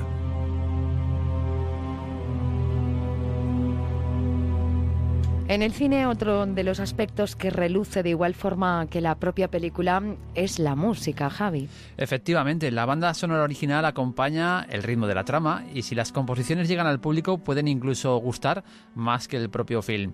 Hoy queremos conocer cómo se compone una banda sonora original. Fernando Velázquez es un compositor, director de orquesta y violonchelista que ha compuesto para cine y televisión. Entre sus obras más conocidas, las bandas sonoras del Orfanato, Lo Imposible que escuchamos ahora mismo o La Cumbre Escarlata. Recientemente también ha compuesto para Zipi Zape y La Isla del Capitán, una película que se estrenó el pasado mes de julio. Fernando, buenas noches, bienvenido a la terraza. ¿Cómo estáis? ¿Qué tal? ¿Cómo ha sido ese trabajo para esta última película que se presentó en julio? Eh, pues hombre, bastante divertido y bastante intenso, como la propia película. ¿Y eso, Fernando? Pues bueno, eh, Oscar, el director, es muy amigo mío y, y, mm, ya nos conocemos y sabíamos, sabíamos a lo que nos íbamos a enfrentar. Hombre, la película es muy divertida, es muy emocionante, tiene una carga emocional y además una trama... mm, Claro, no quiero yo estropeársela al que no la haya visto, ¿no? No, Porque no vamos, a hacer, giro- no vamos a hacer spoiler. Eso, pero Vamos a hacer giro- ganas para ir a verla. Claro, tiene, tiene un giro estupendo ahí en un momento dado de un, de un asunto que no se puede decir, entonces la estropeamos entera, que es muy bonito con los padres de los chavales y tal de Zipizape, y eso es muy, muy, muy estimulante ¿no? para, la, para la banda sonora. Entonces, el trabajo en este caso ha sido divertido, intenso y bueno, eh, también hay mucha música, ¿no? Y hay mucha aventura y eso al final es una, una no voy a decir una carga, ¿no? Pero es un, un reto más, ¿no? No solo el concepto, sino también la cantidad. Fer- Fernando, la banda sonora no es un complemento de, de la película, sino que forma parte de, de la historia, porque acompaña a los personajes en situaciones de soledad, de alegría, de tristeza. ¿Cómo se consigue, Fernando, que la música sea también protagonista de la película? Bueno, yo te niego la mayor, porque a veces es eso y otras no es nada. es decir, a veces es lo que has dicho, a veces acompaña, a veces y otras veces no tiene ni por qué haber música, ¿no? El cine es así de mágico y de maravilloso, ¿no? Lo, lo único que define el cine en sí es que es imagen en movimiento. Eh, puede ser con música o sin música, ¿no? El añadido de la música lo tenemos muy asumido en Occidente, ¿no? Como si fuera parte de la realidad del cine. Dicho eso, tienes toda la razón, ¿no? Hay, hay el, el subrayado a veces o la contraposición o el, ¿no? Hay, hay un, la música crea un subtexto que es tan importante como el propio texto, ¿no? Porque a veces, muchas veces, de hecho, la música eh, es la ética de las películas, ¿no? Es lo que te dice si algo está bien o está mal, o te da la clave para interpretarlo, ¿no? Vosotros, eh, por ejemplo, los que creáis esa banda sonora, eh, ¿leéis, por ejemplo, el guion? ¿Cómo empezáis a trabajar en una, en una película, Fernando? Depende, ¿no? Porque cada película es cada película es diferente, cada película es un mundo. Eh, a veces empieza con el guion, sorry, con, con una idea sobre el guion, y hay otras veces que, que, de hecho, yo prefiero ya ir con la película muy acabada, ¿no? Que me den unas imágenes en movimiento porque es como mi cabeza sabe funcionar, ¿no? Frente a, es decir, yo reacciono frente a ese estímulo que es una imagen en movimiento. Con el guion puedo imaginarme cosas, pero no tengo una, una imaginación como la que tienen los directores o los actores que son capaces de imaginarse eso. Yo me imagino más cosas cuando veo imágenes en movimiento. ¿Y cómo es el trabajo con el director? Porque claro, eh, el músico es el que hace la, banda sonora, pero eh, supongo que ellos opinarán también y a lo mejor hay veces que esa relación es un poco tirante, ¿no? Bueno, para mí no suele serlo porque yo me pongo al servicio de la película siempre.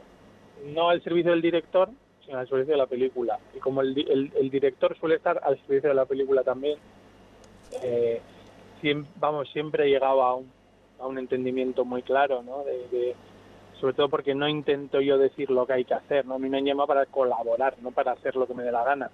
Por tanto, ¿cuándo debe de estar finalizada una banda sonora? ¿La música de una película? ¿Antes o después? O el creador a lo mejor estaría cambiándola siempre, no lo sé.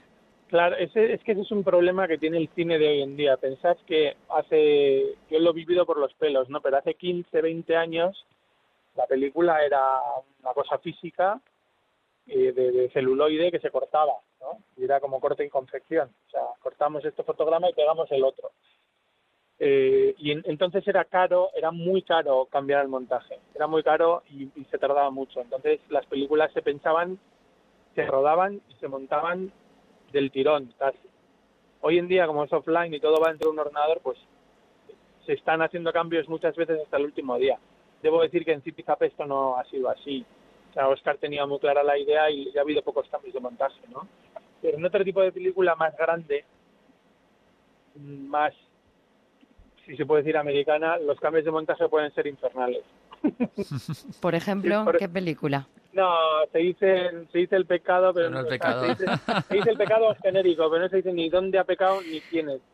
No, eso es, es- Piensa que si te dejan, es lo que decíais, ¿no? Si te dejan, puedes estar toda la vida. ¿Cómo es este hombre, Antonio López? ¿No? ¿Cuánto tiempo ha tardado en pintar el cuadro este de la Claro, familia, Real? familia real. claro. no, y además supongo que lo disfrutarás más, ¿no? Cuando más libertad te dan, más libertad No, y yo en concreto, a mí en concreto me pasa, lo a mí me gusta mucho el, el, el reto de tener tiempo determinado, teniendo claro lo que queremos o teniendo claro que lo vamos a buscar juntos, que es un reto para, para, para el director, los productores, el montador, que también muchas, o la montadora, ¿no? que muchas veces colaboran en las películas. Cuando ese reto es conjunto y todo el mundo va en la misma dirección, a mí me gusta incluso cuando tenemos poco tiempo y cuando tenemos una sola bala, ¿no? Es, también es muy, es muy estimulante, para mí es muy divertido. Es, Fernando, ¿ha evolucionado mucho la composición musical en el cine? No, ha cambiado, pero evolucionar, o sea, sí, ha, ha- ha cambiado, Mm, no ha mejorado ni ha empeorado, ¿no? Esto de cualquier tiempo pasado fue anterior. Es cierto que ha habido grandes compositores de música sinfónica, de música muy elaborada con orquesta, pero también es cierto que hoy hay grandes creaciones que son de otro estilo, que, que son también maravillosas. El único problema aquí pasa un poco como en la vida de Brian, cuando cuando él dice que no es el Mesías y dicen todos, solo el verdadero Mesías diría que no es el Mesías y entonces todos le siguen. Eh, pasa mucho, sobre todo porque el cine, no olvidéis que es una empresa conservadora, en la que hay productores que ponen pasta y quieren ganar dinero. Entonces muchas veces encuentran una fórmula y lo que quieren es repetirla, ¿no? Y a veces la creatividad se queda por el camino. ¿Cuántas piezas musicales debe de tener una banda sonora? ¿O aquí no se cuenta por piezas? Nada, no, te- mira, eh, Sape tiene igual música durante un 70% de la película. ¿Está bien? Pues en este caso yo creo que sí, pero por ejemplo, déjame que piense, eh, no, ahora no se me ocurre, claro, te, te podría poner ejemplos de películas de animación que acabo de hacer que también tienen una burrada de música, pero hay otras, por ejemplo, Bosque de Sombras de Coldo Serra, apenas tiene 15 o 18 minutos de música. Depende tanto del estilo que entre cero e infinito hay todo, la, todo el rango, ¿no?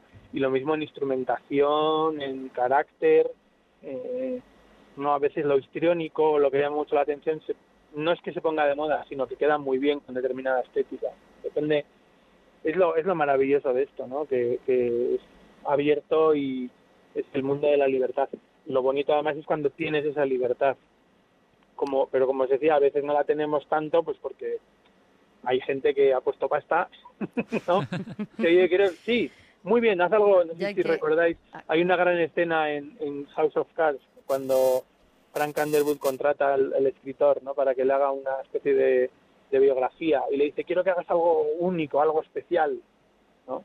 Y luego hace algo único y especial y el otro se lo rechaza, porque dice, ¿pero qué has hecho? Y dice, bueno, lo que me dijiste, no, pero esto es muy raro. Y bueno, me has pedido algo especial. Pues ahí lo tienes, ¿no? Claro, Eh, esto pasa todo el tiempo, pero, pero es el, el- la verdad es que el viaje es muy bonito. Fernando, ¿cuáles son esas bandas sonoras míticas y legendarias e importantes para ti?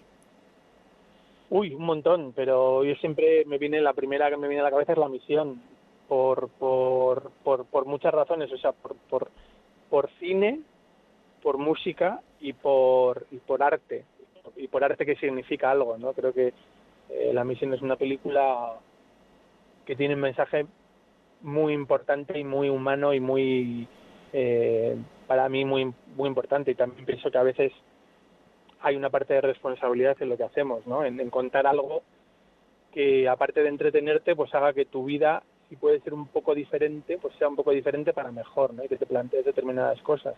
En eso la misión es una, una obra maestra, ¿no? Por todos los lados. Desde luego, además, la banda sonora hace que esas películas pues eh, sean todavía incluso más sublimes, ¿no? Porque claro, ¿Sabes? la misión, tú piensas en la misión y sí, te acuerdas de la película, pero también es inmediato el recuerdo de la banda La sonora. banda sonora. ¿Te puedes creer que Ennio Morricone vio el copión con, con, con, con el director y le dijo, yo creo que esta película no necesita música? Y le mía. tuvo, que, le tuvo que insistir para, oye, pero vamos a hacer algo de música, que igual mejora un poco la película. Fíjate. Y mira, y mira que, que- que esas notas que, to- que reconoce absolutamente todo el mundo de sol, la, sol, fa, sol, eh, es lo que Ennio Morricone interpretó de cómo mueven los dedos Jeremy Irons tocando el oboe. O sea, es decir, le vio, le vio moviendo los dedos y dijo, bueno, con eso de que mueve los dedos ahí, cuando está ahí en la selva y se pone a tocar el oboe, eh, pues eso es sol, la, sol, fa, sol. Y venga, a partir de aquí me, invento la música de la película. Qué, qué cosa tan, tan mágica y tan incierta. Son esas bandas sonoras, Fernando, que, que nunca mueren, que forman parte de, de la historia, incluso algunas de ellas todavía hoy siguen siendo interpretadas por conciertos eh, sinfónicos, como tú decías antes, por, por orquestas, y, y nunca, nunca las olvidamos. ¿Cuál es el secreto de todo esto? Eh, ay, yo qué sé, si, si es un secreto. si, si lo supiera estaría forrado. No, Lo yo digo creo- porque son de esas bandas sonoras que duran Sí. toda la vida, aunque haga bueno, años mira, atrás es, que es sean. raro, es raro que es raro que recuerdes una banda sonora en una mala película. También, de la misma manera que es raro, eh, al revés ocurre- puede ocurrir que una que una música que no sea muy allá la recuerdes mucho porque la película era muy buena. De esas no te voy a decir ejemplos, yo los tengo muy claros. Sin embargo, hay grandes películas con grandes bandas sonoras que, bueno, esto es como, no sé, eh, necesitamos creer en algo y, y- y el cine tiene ese poder, entonces asociar la música a algo en lo que crees o una historia, pues como para los griegos era Homero, Ujú. yo no tengo Homero, yo tengo Indiana Jones, tengo, tengo Star Wars y no estamos tampoco, ¿no? Bueno, También son- ideas que tienen de- son- es decir, son, son modelos y maneras de interpretar la realidad muy poderosos que van asociados, pues en este caso, imagínate la música de John Williams, pues claro, tiene un poder enorme, ¿no? La melodía, fíjate que está muy, como muy echada a perder, ¿no? Parece que hoy en día no te dejan utilizar melodías en el cine. Yo tengo la suerte de que me dejan, Tipi Zap está lleno de melodías, Lo Imposible está lleno de melodías, El Orfanato está lleno de melodías, y por eso acaban en la cabeza de la gente, y eso es, eso es realmente bonito, ¿no? Sin lugar a dudas. Bueno, pues eh, uno de los trabajos, el último de, de Fernando Velázquez, es eh, Zipizape, la isla del, del capitán. Invitamos a los oyentes, ¿verdad, Javi?, a que acudan al cine. Efectivamente, porque a es ver una gran esta- película. Esta película. Gracias, Fernando Velázquez, por as- acercarnos el mundo de las bandas sonoras a este tiempo de la terraza. Buenas noches. Muchas gracias, buenas noches. Buenas noches.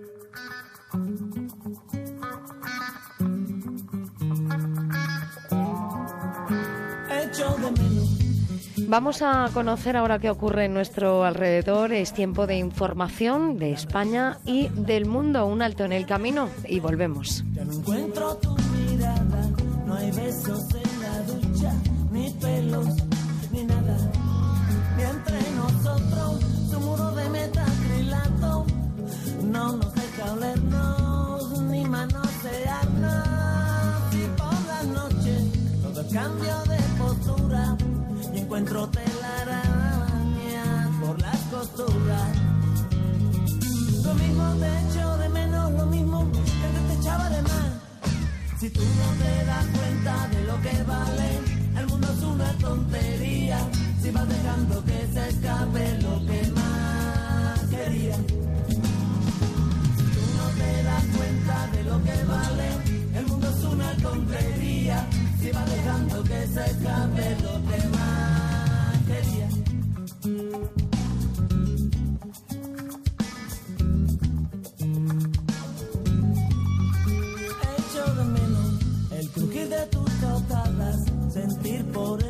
el pasillo tu gato que araña. Y en mi camisa llevo tu aroma preso y ese rojo de tus labios por el cuello. Y entre nosotros un muro de metacrilato no nos deja olernos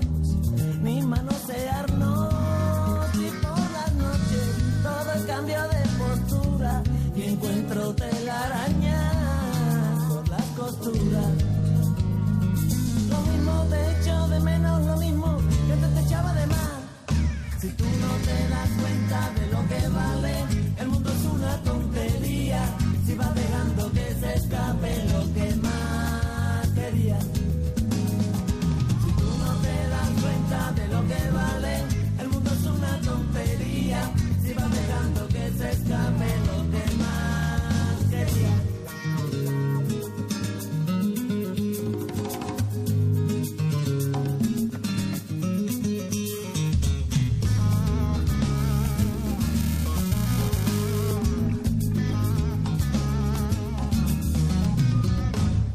Si tú no te das cuenta de lo que vale, el mundo es una tontería.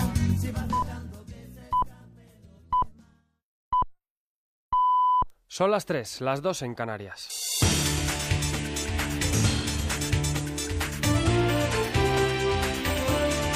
Noticias en Onda Cero. Buenas noches. Mariano Rajoy va a hacer esta mañana un último intento con Pedro Sánchez para que éste facilite su investidura. El líder del Partido Popular se reúne hoy con el secretario general del PSOE en un encuentro en el que intentará desbloquear definitivamente la situación y convencer a Sánchez de que apoye directa o indirectamente su investidura en la sesión que comienza el martes en el Congreso de los Diputados. El presidente en funciones ha concertado la entrevista con el líder socialista después de cerrar el acuerdo de investidura con Ciudadanos, Carlos Fernández Maza. Un acuerdo que incluye un total de 150 compromisos sociales, económicos y de regeneración institucional, lo que, sumado al voto favorable que presumiblemente también le dará Coalición Canaria, le permitirá obtener un total de 170 apoyos. Apoyos que siguen siendo insuficientes, por lo que Rajoy apelará a la responsabilidad de Sánchez y a la de su partido para que España deje, deje de tener un gobierno en funciones. El presidente ha avanzado que le preguntará al líder socialista si quiere que se repitan las elecciones. Y sobre todo le voy a decir, hay que dar salida a esta situación. Y aquí algunos ya hemos cumplido nuestra parte. Eso es lo que le voy a decir. No, no voy a inventarme nada nuevo, porque eso es lo que llevo diciendo desde el día 21 de diciembre. Pero ahora se lo voy a decir. Le voy a decir, tengo ya el apoyo de 170 personas. ¿Quieres que repitamos otra vez las elecciones? Yo, francamente, no lo quiero. Creo que sería un disparate. La Junta Electoral de Guipúzcoa proclama este lunes las candidaturas definitivas para las elecciones del 25 de septiembre en el País Vasco, en las que no va a estar el líder de EH Bildu, Arnaldo Otegui. Una vez conocidas las listas, se abrirá el plazo para que la formación Abertzale presente los recursos que consideren oportunos ante un juzgado de lo contencioso administrativo de San Sebastián, que deberá pronunciarse, eso sí, como tarde el sábado 3 de septiembre. El fallo podrá ser recurrido en amparo ante el Tribunal Constitucional que tendría que pronunciarse antes del comienzo de la campaña electoral que arranca el 9 de septiembre. Arnaldo Tegui ha asegurado en una entrevista en el diario de Noticias de Álava que va a hacer campaña electoral hasta el último día, aunque quede inhabilitado para presentarse como candidato porque la inhabilitación no afecta a la campaña. El líder de H. Bildu ha mostrado convencido de que se van a poder abrir vías de entendimiento con el PNV y Podemos en la próxima legislatura en torno al derecho a decidir y a la nación vasca. Y en el exterior, el Senado brasileño retoma hoy lunes su actividad en la parte final del juicio que puede acabar con el mandato de la presidenta suspendida del país, Dilma Rousseff. Un juicio que alcanzará su momento culmen en la noche del lunes con la declaración en la sesión de la propia Rousseff que va a presentar las pruebas para su defensa. A la sesión la mandataria irá al Senado acompañada por decenas de líderes políticos de izquierdas encabezados por su antecesor y padrino político Luis Ignacio Lula da Silva en graves problemas con la justicia penal Javier Atar. No obstante, pocos son ya los que ven posible el triunfo de la presidenta. Incluso dentro de su partido empiezan a verlo como una opción muy remota después de que al menos 60 de los 81 senadores se hayan posicionado a favor de la destitución de la presidenta. El mínimo exigido está en 54, pero es algo que sabremos ya el martes o el miércoles cuando arranquen las sesiones de votación en el Senado. De prosperar el proceso, el actual presidente en funciones, Michel Temer, asumirá el cargo hasta las elecciones generales de 2018. Se acerca septiembre con un nuevo curso escolar para miles de alumnos, un periodo que las familias suelen notar en el bolsillo ya que los libros de texto cada vez son más caros y suele tocar renovación de material y vestuario. Los detalles con Laura Meseger. Se aproxima la cuesta de septiembre y ahora las familias tienen que hacer frente a los gastos de la tarjeta de verano y también tienen que afrontar el inicio del curso escolar para el que destinarán entre 200 y 400 euros por niño de media. El arranque del otoño es una época complicada para muchas familias, pero para sobrellevar mejor esta situación, desde la Confederación de Consumidores y Usuarios, su portavoz, Fernando Moner, recomienda hacer una planificación de todos los gastos. planificar y planificar significa ver mi situación presupuestaria, mi disponibilidad económica y en base a, eso gastar. La segunda, diferenciar lo que son los gastos fijos, obviamente que no me puedo quitar, y los gastos eh, variables o gastos eh, extraordinarios que yo sí que puedo eh, retocar o incluso limitar de manera clara. La organización dice que los créditos rápidos son una buena opción para cubrir estos pagos adicionales, pero advierte al consumidor de que lea bien la letra pequeña y se asegure de que el tipo de interés a pagar es el mismo que se publicita. Y en deportes finaliza la segunda jornada de la Liga Santander con Las Palmas como líder provisional de la clasificación, Laura Rubio. El equipo canario que ha vencido 5-1 al Granada comparte liderazgo con el Real Madrid y el Barcelona. Los azulgranas han conseguido doblegar al Athletic Club de Bilbao por la mínima con Rakitic como anotador. Además, el Alavés y el Sporting de Gijón han empatado a cero igual que el Villarreal y el Sevilla. En la Vuelta a España, David de la Cruz se ha hecho con la victoria en la novena etapa en la subida al Naranco y se convierte en líder provisional de la general. Con el deporte terminamos. Más noticias a las 4, las 3 en Canarias y de forma permanente en nuestra web ondacero.es. Se quedan ahora en compañía de La Terraza. Síguenos por internet en ondacero.es.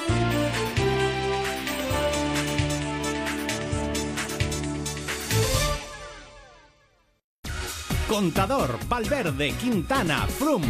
Para regalarnos la penúltima gran exhibición de la vuelta. Arranca el curso con el mayor espectáculo del ciclismo. Poniendo patas arriba la Vuelta Ciclista a España. Vuelta a España 2016. Cuando giren a la izquierda van a tener una pendiente que se agarra y que hace difícil la gesta. Con el mejor equipo. Venga, valiente, venga, valiente, venga. Álvaro Pino, Iván Gutiérrez, Anselmo Fuerte, Perico Delgado. Como dicen en Colombia, Pedro Perico Delgado. Al frente, Javier Ares. Dos minutos quince aproximadamente ha bajado de la ambulancia para ganar. Información en los boletines, en los programas deportivos y a las 5 de la tarde final de etapa en directo. Síguelo también en internet y en la aplicación en tu dispositivo móvil todos los días desde las 4 de la tarde. El último esfuerzo para un público que vocifera. Te mereces esta radio. Onda Cero, tu radio. Más información, más participación, más contenido. Hay más de una razón para que prefieras ondacero.es. En ondacero.es tienes la radio en directo, la actualidad y las noticias al momento. Y por supuesto, lo mejor y más destacado de cada programa, para que puedas escucharlo donde y cuando quieras. Ondacero.es, más y mejor. En Gente Viajera te invitamos a viajar. Mándanos una postal y participa en el concurso Postales Viajeras, porque te lo mereces. Con MSC Cruceros pasarás siete noches inolvidables en un crucero con pensión completa a bordo del MSC Espléndida. Viajes El Corte Inglés te lleva a Tenerife. Siete noches en un hotel de cuatro estrellas con vuelos y traslados incluidos. Escápate al Algarve, vuelo Madrid-Faro con Air Nostrum y dos noches con desayuno en el hotel Epic Sana, un cinco estrellas con el mayor spa de Europa. Turismo de Puerto Rico te invita a descubrir la Isla Estrella. Vuelos con Air Europa para dos personas y cuatro noches con desayuno en el Gran Meliá Golf Resort Puerto Rico. Iberia te lleva a China en vuelo directo de Madrid a Shanghái, la ciudad de los contrastes. Participa. Manda una postal a postalesviajeras@ondacero.es o a Onda Cero Ramblas 8894, cuarta planta 08002 Barcelona. Recuerda incluir una fotografía de tu viaje con un comentario y tus datos personales. Suerte a toda la gente viajera.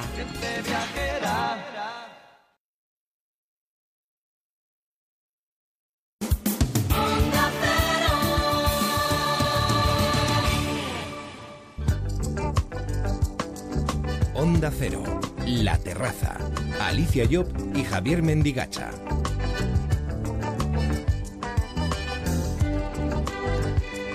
Pues ya nos hemos informado de todo lo que ocurre en España y en el mundo. Tiempo de volver a sentarnos en nuestra terraza para seguir disfrutando de muchas cosas interesantes. Y última hora de este programa, la terraza de la temporada, así que lo vamos a coger con fuerzas y con ganas para poner bien la oreja y escuchar lo que nos tienen que contar todos los próximos protagonistas. Comenzamos.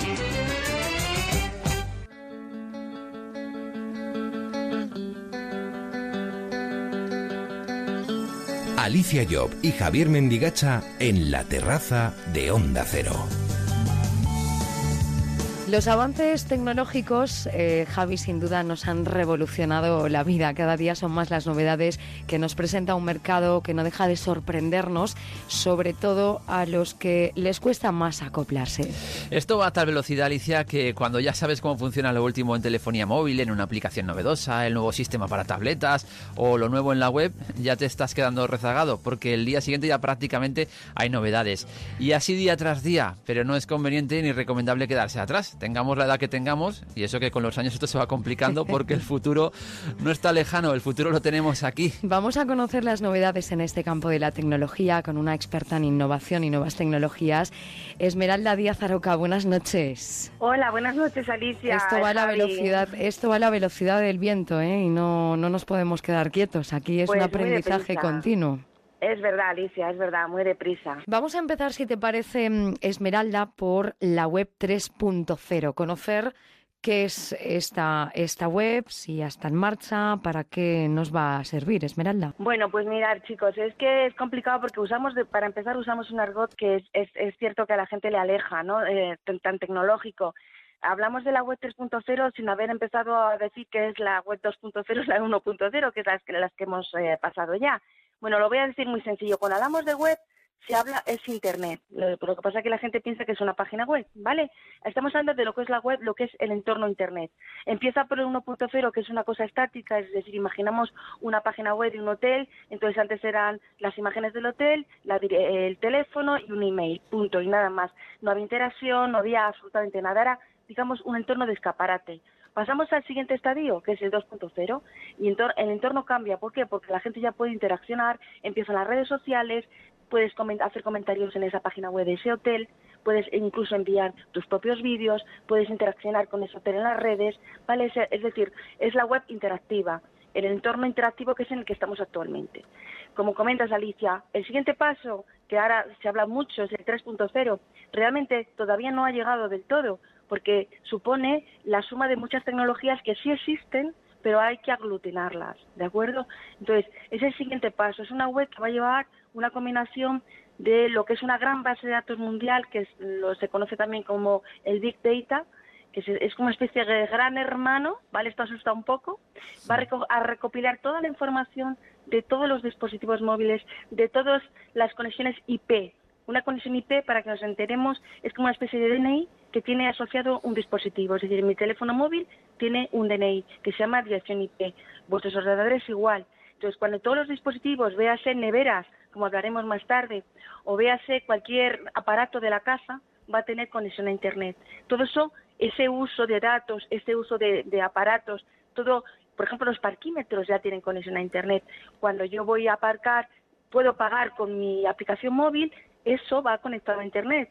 Decir, toda esa información va a subir a la nube y esa nube va a suministrar datos también a lo que es la nueva, el nuevo Internet.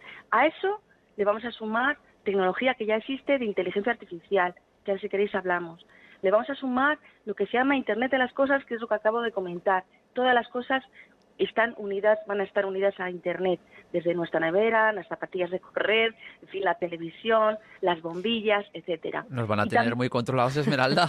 bueno, la verdad es que sí, la verdad es que tiene sus ventajas, Javi, pero también asusta un poco porque efectivamente va a ser un mundo eh, bajo control. El objetivo es optimizar, el, el objetivo es dar mejor servicio, es conocer mejor lo que la gente quiere comprar, tiene un componente comercial muy importante, tiene un componente también ecológico, es decir, las ciudades van a estar eh, optimizadas energéticamente gracias a todo esto. Sí, tiene muchas ventajas, pero también tiene otros inconvenientes. Es el, es el control 100% de todo lo que hacemos. Pero esto, como siempre pasa, es opcional. Es decir, si nosotros queremos, eh, bueno, pues que nuestros electrodomésticos o nuestra vida esté en ese Internet de las cosas, pues vamos a acceder a ello. En principio sí, parece que va a ser opcional. Lo que pasa que, mira, ahora mismo, yo no te sabría responder al 100% a esa pregunta, porque yo creo que al final nos vamos a ver forzados todos a, a tener todo conectado, porque las compañías que nos van a suministrar energía, en fin, y, diferentes eh, proveedores mm, de la casa van a, a- a, digamos, a forzarnos, entre comillas, a tener todo conectado, porque es un nuevo sistema de trabajo. Claro. Es como, a ver, ahora mismo casi nadie te paga como antiguamente que pagaban con, con dinero. O sea, hace, hace muchos años te pagaban el sueldo, te llamaban y te daban los billetes. Hoy en día es todo transferencia bancaria. Claro. O por ejemplo, antes te, te comprabas una radio y era de las de rueda para buscar las emisoras. Encuentra, a ver si eres capaz ahora de encontrar una radio de las que tenía el, el dial con rueda para, para sintonizar las emisoras. Exacto, es decir, vamos o a no. tener, sí, queramos o no, y la única manera, Alicia, yo creo, ¿eh? Porque esto también lo he pensado mucho, digo, y qué horror, ¿no? Porque al final todo esto tiene ventajas, pero saben lo que has hecho. Mira, aquí en Madrid, por ejemplo, el otro día perdí unas gafas en un autobús. Yo tengo la tarjeta transporte, ¿no? Entonces llamé a, la empresa de transportes y digo, mire, es que pedido unas gafas de ver y tal. Y me dice, ¿usted cómo se llama? Y su DNI. Oye, sabían a qué hora me había montado en el autobús, en qué línea estaba, y comprobaron que no las tenía ahí, que las debía, se me iba de caer en la calle. Sí, no, no, aquí en el autobús no hay nada, que usted ha cogido el autobús Madre tal, mía. a tal hora. Y claro, Pero- madre mía, efectivamente. Pero vamos a las aplicaciones prácticas, porque Venga. oímos muchas veces hablar de casas inteligentes, de electrodomésticos inteligentes, que por cierto se oye hablar mucho, pero parece que eso está costando demasiado en llegar a los hogares, porque esto de tenerlo todo conectado, como, como nos estabas diciendo a través de Internet, sí, se oye desde hace tiempo, pero a día de hoy todavía es muy caro y no se está haciendo, no se está haciendo lo suficiente como para que todo el mundo pueda acceder a ello. Pero en este sentido, ¿qué es lo último que nos encontramos? Lo más bueno, novedoso. a ver, efectivamente, Javi, todavía no lo tenemos porque esto, digamos, necesita una tecnología detrás, necesita que los nuevos móviles, o sea, ahora mismo con los móviles que tenemos no podemos hacer todo esto. Los nuevos móviles que vienen van a tener esa, esa capacidad para poder manipular desde el móvil tu- toda tu casa. Mira, ahora mismo te voy a poner un ejemplo práctico, ¿vale? Que sí tenemos. Bueno, una de las cosas que estamos acostumbrados todos eh, y que no nos damos cuenta que es parte de ese Internet de las cosas son las alarmas. Por ejemplo, las empresas que suministran servicio de alarma en las casas te proveen de una aplicación que tú puedes controlar tu alarma desde el móvil. Puedes armar tu alarma, puedes eh, pedir que haga fotografías de determinadas estancias de tu casa y te las envía al móvil. En fin, todo esto y controlar incluso las personas que están entrando en tu casa activando y desactivando la alarma. Y lo que hace el gato. Sí, y lo que hace el gato, efectivamente, también, también. Es decir, eso ya lo tenemos. Tenemos, por ejemplo, otra cosa cotidiana, que es el poder pagar desde el móvil tu parking en, los- en la- las, las empresas estas de parking, los parquímetros, perdón, que tú puedes ahora mismo pagar, no tienes que estar poniendo el ticket, puedes pagar desde cualquier parte. ¿eh? Eh, Tu coche lo tienes ubicado y puedes pagar. Bueno, pues eso es algo que ya tenemos. Decía Alicia y decías tú, Javier, que claro, que se habla mucho, pero que todavía no tenemos. Es que depende de la tecnología. Necesitamos móviles mucho más potentes con aplicaciones que vendrán, ¿de acuerdo?, para poder hacer todo eso. Podremos tener las casas conectadas, como por ejemplo, ¿os imagináis un frigorífico que te avise de cuándo te caducan los alimentos que contiene, que te diga que tienes que hacer la compra? ¿eh? Claro, esto es una película, pero esto va a ser así. O unas zapatillas ¿eh? que ya existen, que registren en, en- en la nube estadísticas de cuánto corres y a qué velocidad, por ejemplo. Eso ya eso ya está. ¿eh? Por ejemplo, Nike tiene unas.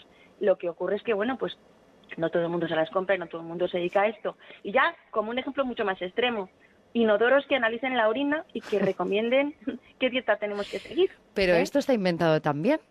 Bueno, eh, las neveras están, están ahí. Todo lo que os comento de zapatillas eh, y, y artilugios de este tipo sí están.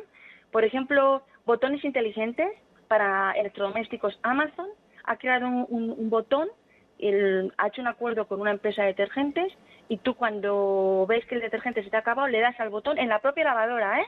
Le das pumba y entonces Amazon manda una orden de compra para que te llegue a casa el detergente. Madre mía. Madre Sí. mía. Madre mía. Claro. Y todo esto que nos estás contando, Esmeralda, en realidad, eh, ¿cuándo va a ser cotidiano? ¿En qué año Bueno, del futuro no muy lejano? Bueno, yo no tengo una bola de cristal, pero mira, yo, yo no creo que tardemos mm, más de cinco años en tener casi todo esto, porque la telefonía, todo va, todo va en consonancia con la, los, los- la telefonía móvil, los smartphones. Cada vez hay smartphones más avanzados. Por ejemplo, Samsung, que lidera el mercado de los teléfonos móviles, ha sacado ya un teléfono para realidad virtual. ¿eh? lo estáis viendo anunciado en la tele porque ya está anunciando el teléfono y eso parece ciencia ficción. Entonces, todo va asociado a la tecnología. Con los teléfonos actuales, que la mayoría de las personas tienen, no se puede. ¿vale? Entonces, los fabricantes de electrodomésticos inteligentes y del resto van a poder, eh, digamos, ir en consonancia con la, la tecnología móvil. Entonces, va todo a la par. ¿En cuánto tiempo? Fíjate, en el 2020, que está a la vuelta de la esquina, ¿eh?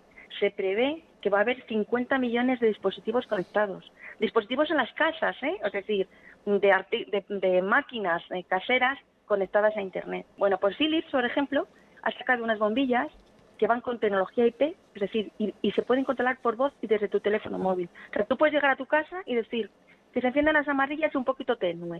O sea, las vas regulando y desde el móvil puedes también dar órdenes a tu casa para que esas bombillas se enciendan y cambien de colores.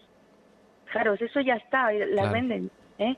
Luego, por ejemplo, hablando de cosas que están ya, Google ha sacado un aparatito que se llama Google Home, que lo podéis mirar en internet y de hecho ya hay vídeos demostrativos.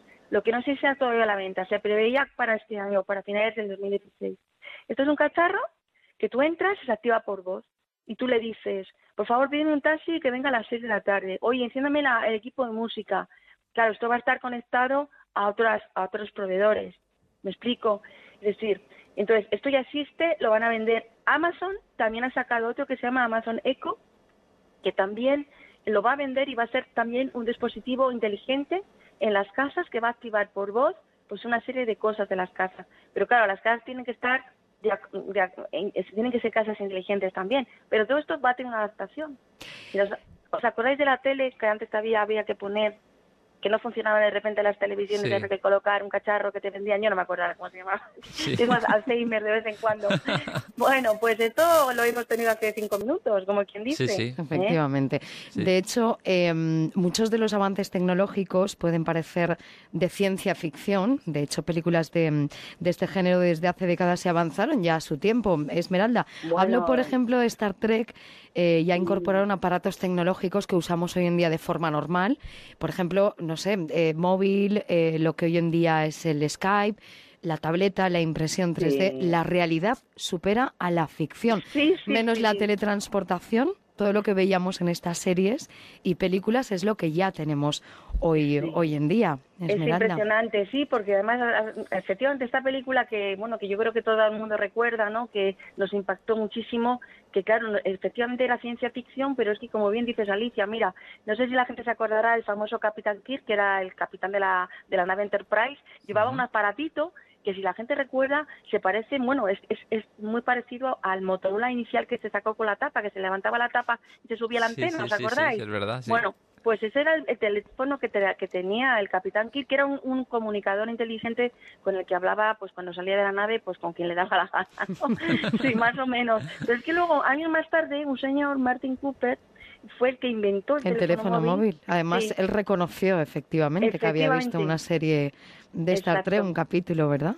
Y lo copió. De hecho, lo- toda la tecnología móvil, mm, o sea, todos los diseños que, ah, que, que empezamos a tener con, con los nuevos móviles venían de las películas. Y como decías también, la impresión 3D.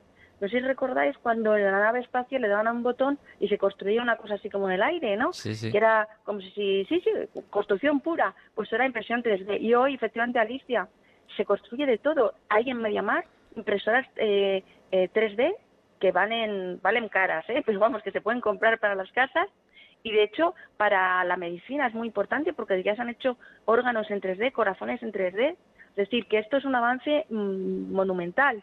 En cuanto, por ejemplo, a otra cosa de la película que comentas, Alicia, el intercomunicador que tenía el Capitán Kirk para hablar en diferentes idiomas, Hoy lo tenemos pues desde Microsoft, que ha, que ha hecho una especie de traductor universal al estilo de la película Star Trek, hasta el propio Google Translator, es decir, que lo tenemos tan a mano que Sí, ya no sí, nos parece... sí que es verdad, sí que- es, es verdad. sí que es Y verdad. lo- Y, luego también tenía, no sé si os acordáis, el Capitán Spock, el de las orejas para arriba.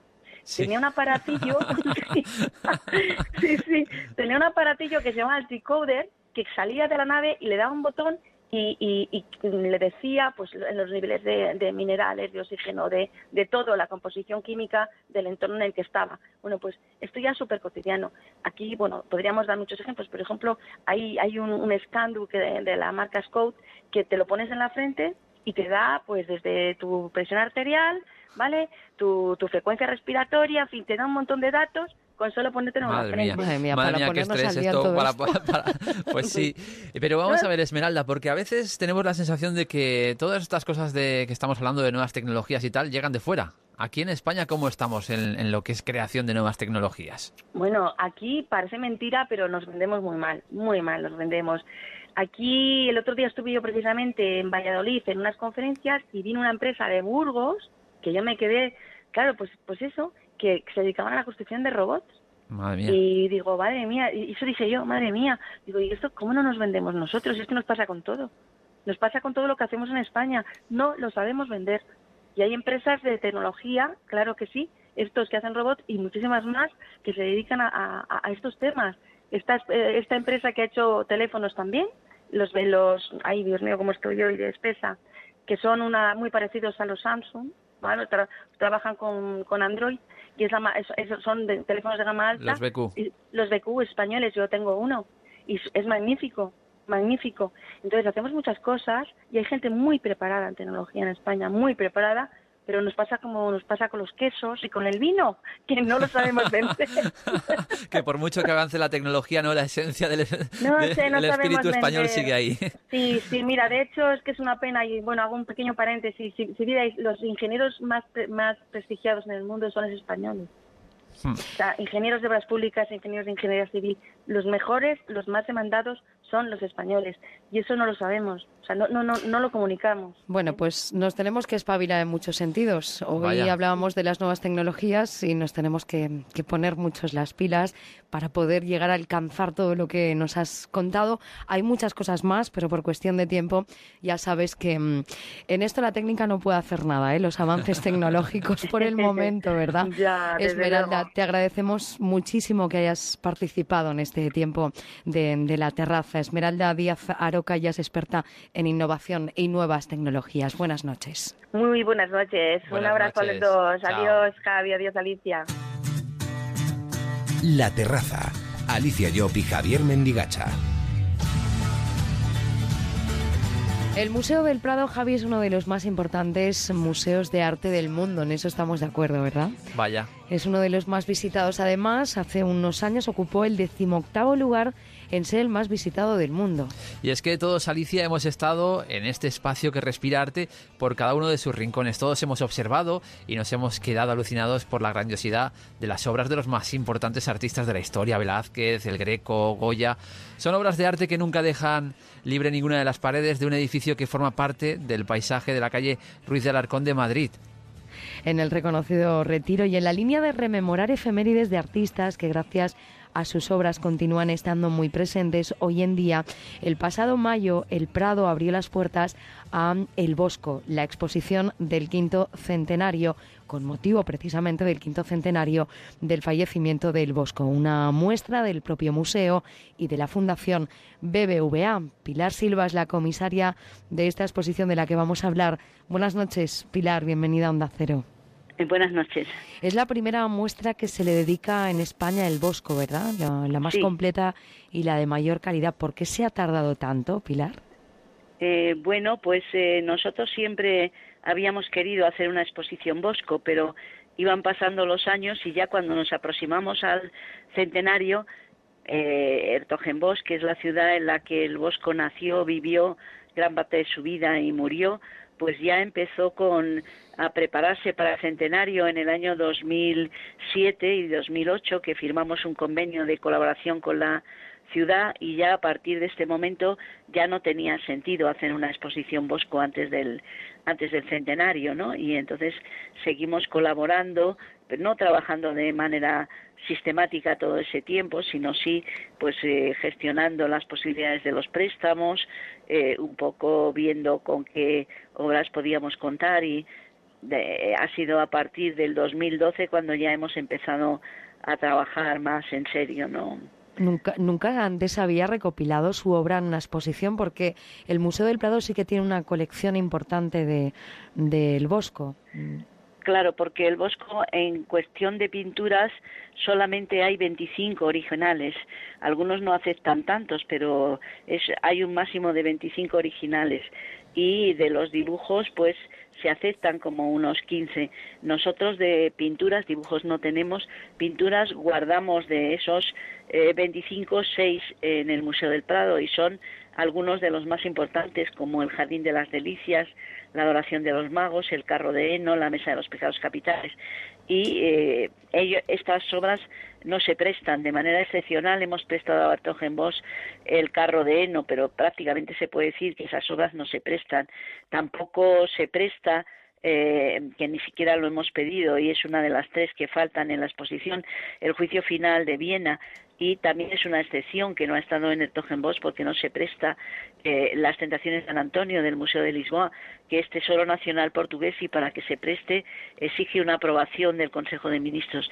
Nosotros hemos podido conseguir ese préstamo firmando un convenio de colaboración entre el ministro de Cultura, el Ministerio de Cultura portugués y el Ministerio de Educación y Cultura español, ¿no? Es decir, que no es tan fácil que se pueda recopilar, eh, bueno, trabajos, obras del en no este so- caso.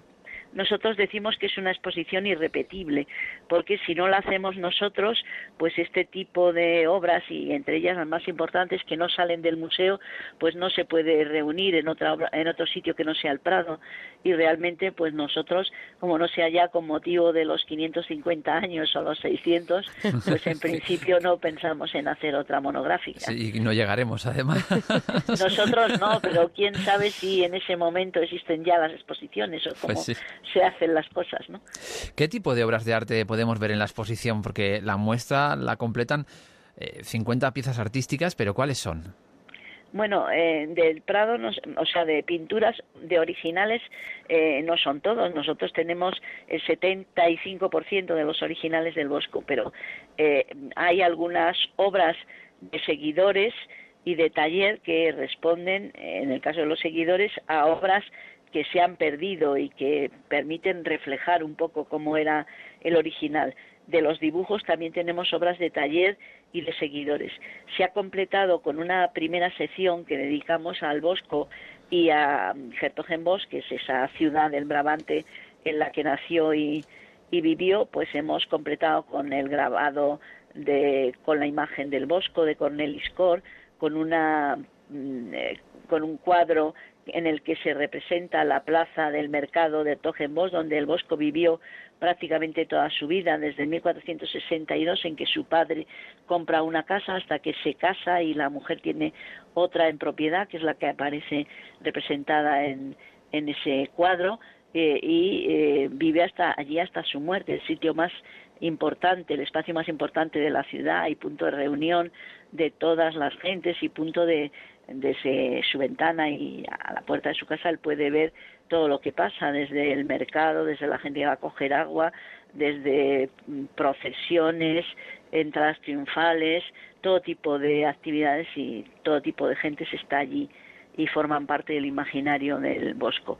También en esa sección hemos incluido tres grabados que son de Alardi Hammer, que es el arquitecto que se está a cargo de las obras de la colegiata de Togenbos y también de la capilla de la cofradía a la que él perteneció como hermano jurado, como hermano dirigente de la, eh, de la cofradía.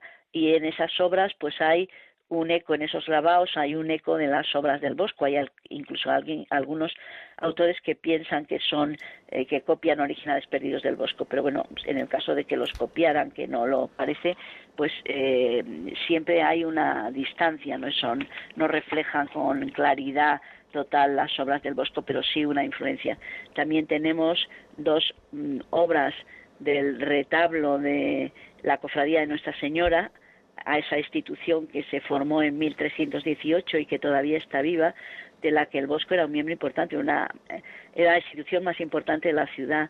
En ese momento, tiempos del Bosco tenía 12.000 cofrades, unos en Colonia, otros en Dijon o en todos los sitios del, de, o en Bruselas o en cualquier otra eh, ciudad y las fi- figuras de las más importantes, entre ellas Engelbert de Nassau, eh, que es el eh, que manda hacer el Jardín de las Delicias, pues también es miembro de la cofradía y él es uno de los hermanos eh, di- de los hermanos jurado que son 80 que son los que dirigen la los que dirigen la cofradía. Pilar, ¿qué características tiene la pintura del Bosco para aquellos oyentes que ahora mismo no tengan muy claro de qué estamos hablando? Bueno, pues el, el Bosco hay veces que se le ha considerado desde el siglo XVI como una especie de hacedor de demonios por su capacidad, por su fantasía para crear imágenes nuevas con distintos elementos, ya sean eh, animales o, materiales. Eh, pero el Bosco es algo más que eso. Su meta es siempre la originalidad y tiene una capacidad de invención extraordinaria, tanto en lo que es la técnica como en cuestiones iconográficas. Él eh, nunca quiere eh, copiarse, rara vez hay momentos en que sí que eh, toma un mismo motivo, como es el, por ejemplo, el del hombre árbol, que hace el dibujo y luego después lo incluye en el, en el infierno del jardín de las delicias, o como el vendedor ambulante que pone dos veces en el reverso del trístico incompleto del camino de la vida o en el reverso del carro de heno, pero, pero nunca los hace igual, siempre introduce, siempre introduce variantes porque es lo que persigue. Tiene una capacidad técnica increíble y, por ejemplo, eh, cambia la técnica, renueva la técnica. Eh, en él es importantísimo el trabajo en superficie. Antes los pintores que le precedieron pues normalmente tienen una superficie lisa esmaltada. Él no, él trabaja directamente eh, con el pincel y no, le, no duda en empastar, en hacer una serie de puntos con mucha eh, pasta en determinados lugares que además los hace con el soporte en posición horizontal para que no eh, para que no escurra la, eh, la, la, pintura eh, si tiene que trazar contornos para hacer eh, efectos de claroscuro o incluso no duda en, hacer vibrar el, el pincel y por unas, unas veces está más desgastado, da la sensación de que lo ha hecho de manera nerviosa para conseguir efectos de vibración, de luz. Es un maneja el pincel lo mismo que luego en los dibujos maneja la pluma de la misma manera. Por eso se ha dicho de él que pinta como un dibujante y dibuja como un pintor. Qué bonito eso, ¿verdad? Eh, eh, Pilar, ¿qué tipo de orden debe de seguir una persona cuando entra a ver esta exposición de, del Bosco, si es que sigue algún orden? Porque eh, está dividida la muestra en siete secciones.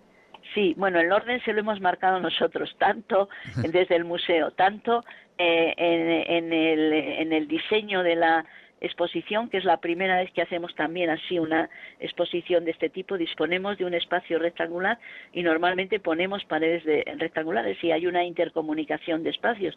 Que, eh, los visitantes pueden ir de una sala a otra sin seguir un ritmo, así si lo, si lo quieren, aunque sea una exposición cronológica o, o por temas. En este caso, como no hay ninguna obra firmada, firmada sí, pero no hay ninguna obra fechada ni tampoco conservamos documentaciones de obras que se hayan conservado, entonces no podíamos hacer una eh, una exposición cronológica, teníamos que hacer una exposición eh, por temas.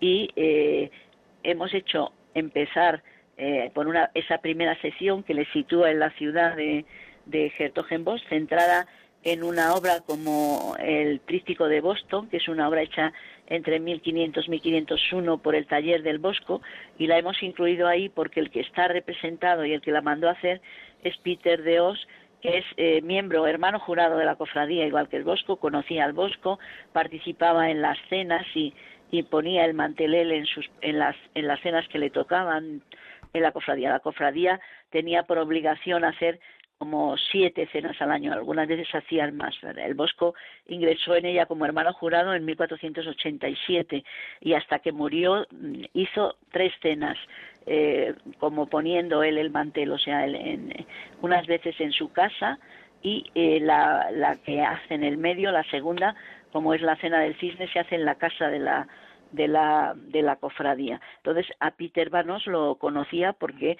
formaba parte, era también hermano jurado. La cofradía es una cofradía que todavía se fundó en 1318 y todavía está viva, ¿no? Y eh, eh, incluso pues esos esos miembros de la cofradía como Peter Vanos el que manda hacer y su suegro que está representado de, detrás Franco Van Lagen llevan la insignia de la compañía que es de la cofradía que es eh, los lirios entre las entre las espinas. ¿Alguna pieza de la exposición ha tenido que ser restaurada para la muestra, Pilar? Eh, bueno, se han restaurado muchas eh, con motivo del centenario. Entonces nosotros hemos eh, metido en taller, ya habíamos restaurado antes, el proceso de eh, restauración de los boscos nuestros había empezado ya a fines del todavía del siglo pasado, ¿no?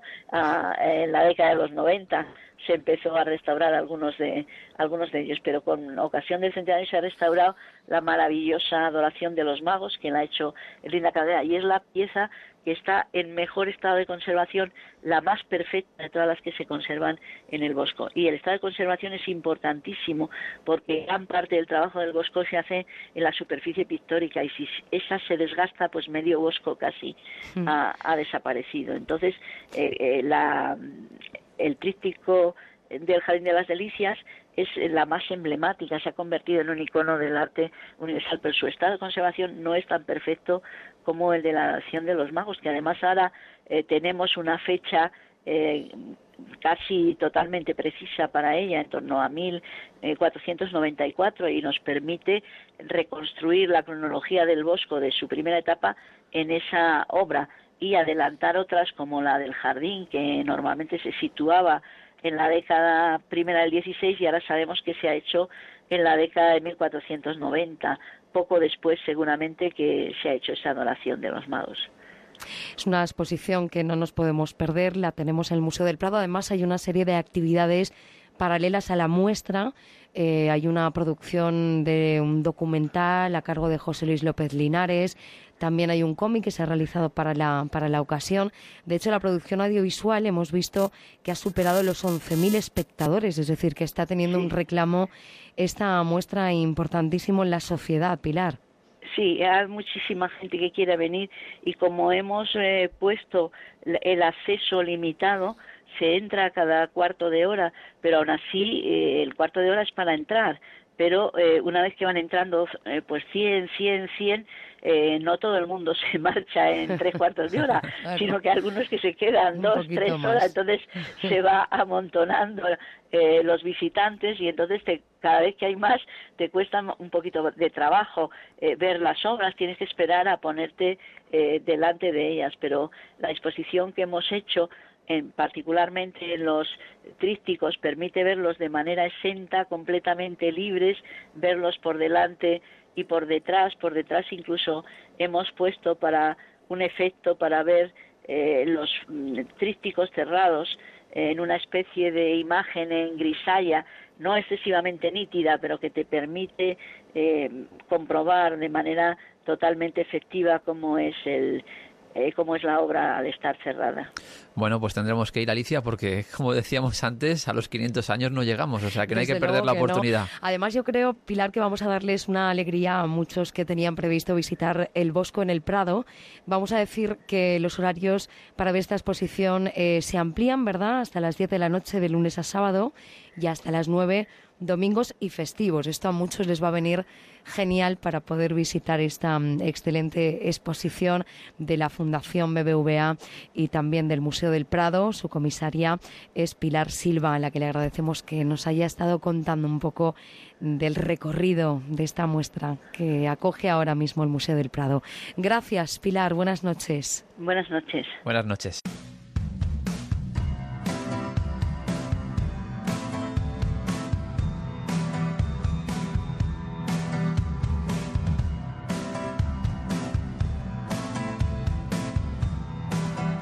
En Onda Cero estamos en La Terraza.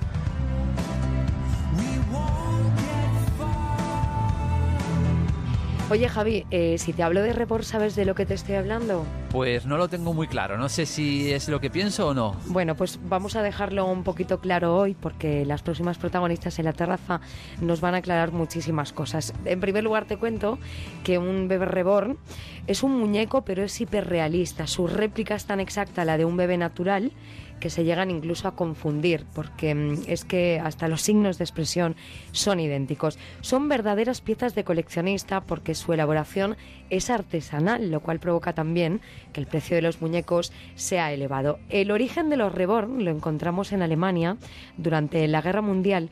Fue cuando muchas familias vieron la posibilidad de suplir la pérdida de un hijo durante los conflictos bélicos con un bebé reborn.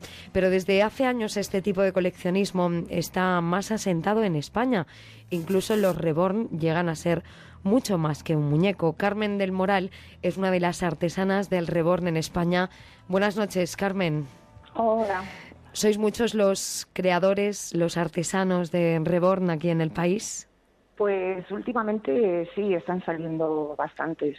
¿Y esto por qué? ¿Por la cantidad de gente aficionada? Sí, últimamente a través de los medios de comunicación aquí en España se ha puesto un poquito más de moda y la gente, pues aparte de quererlos comprar, pues también hay muchas personas que quieren empezar a conocer este mundo. ¿Cómo se te ocurre a ti dedicarte a la artesanía del reborn? Pues la verdad es que fue por casualidad. O sea, buscándome un propio regalo para Reyes para mí, buscando un muñeco lo más real posible, me topé con ellos a través de Internet y ahí empecé a investigar, a investigar y a probar sola. ¿De dónde viene el nombre de, de, Reborn? Hemos dicho que son, bueno, pues podríamos decir réplicas casi exactas, lo que llegáis a conseguir con, con, vuestro, con vuestro trabajo, pero la palabra Reborn, ¿de dónde surge? ¿De dónde nace? La palabra rebor es renacido, es a partir de que nosotros cogemos unas piezas de vinilo, le empezamos a dar colores, capas, cada capa la cocemos en un horno y se le van añadiendo colores hasta que vas consiguiendo la- el mayor realismo posible en tonos de piel, venas, para poder conseguir eso, que no sea un muñeco normal, que, que tenga un fondo de piel. ¿Cómo es el proceso de elaboración? A ver, desde que te planteas eh, realizar artesanalmente uno día a día o sobre pedido, ¿cómo empieza ese proceso? ¿En qué te fijas primero? ¿Cómo va ese paso a paso? Cuéntanos. Pues mira, yo primero compro lo que es la escultura, que viene en piezas separadas a, a través de Internet, que me viene la cabeza, los brazos y las piernas. A raíz de ahí, buscando muchas fotos y viendo colores, fijándote en bebés, en la forma del pelo, los párpados, las venitas que puede tener, pues empezamos a pintarlo con esponjas, capas de pintura muy translúcidas y cociendo.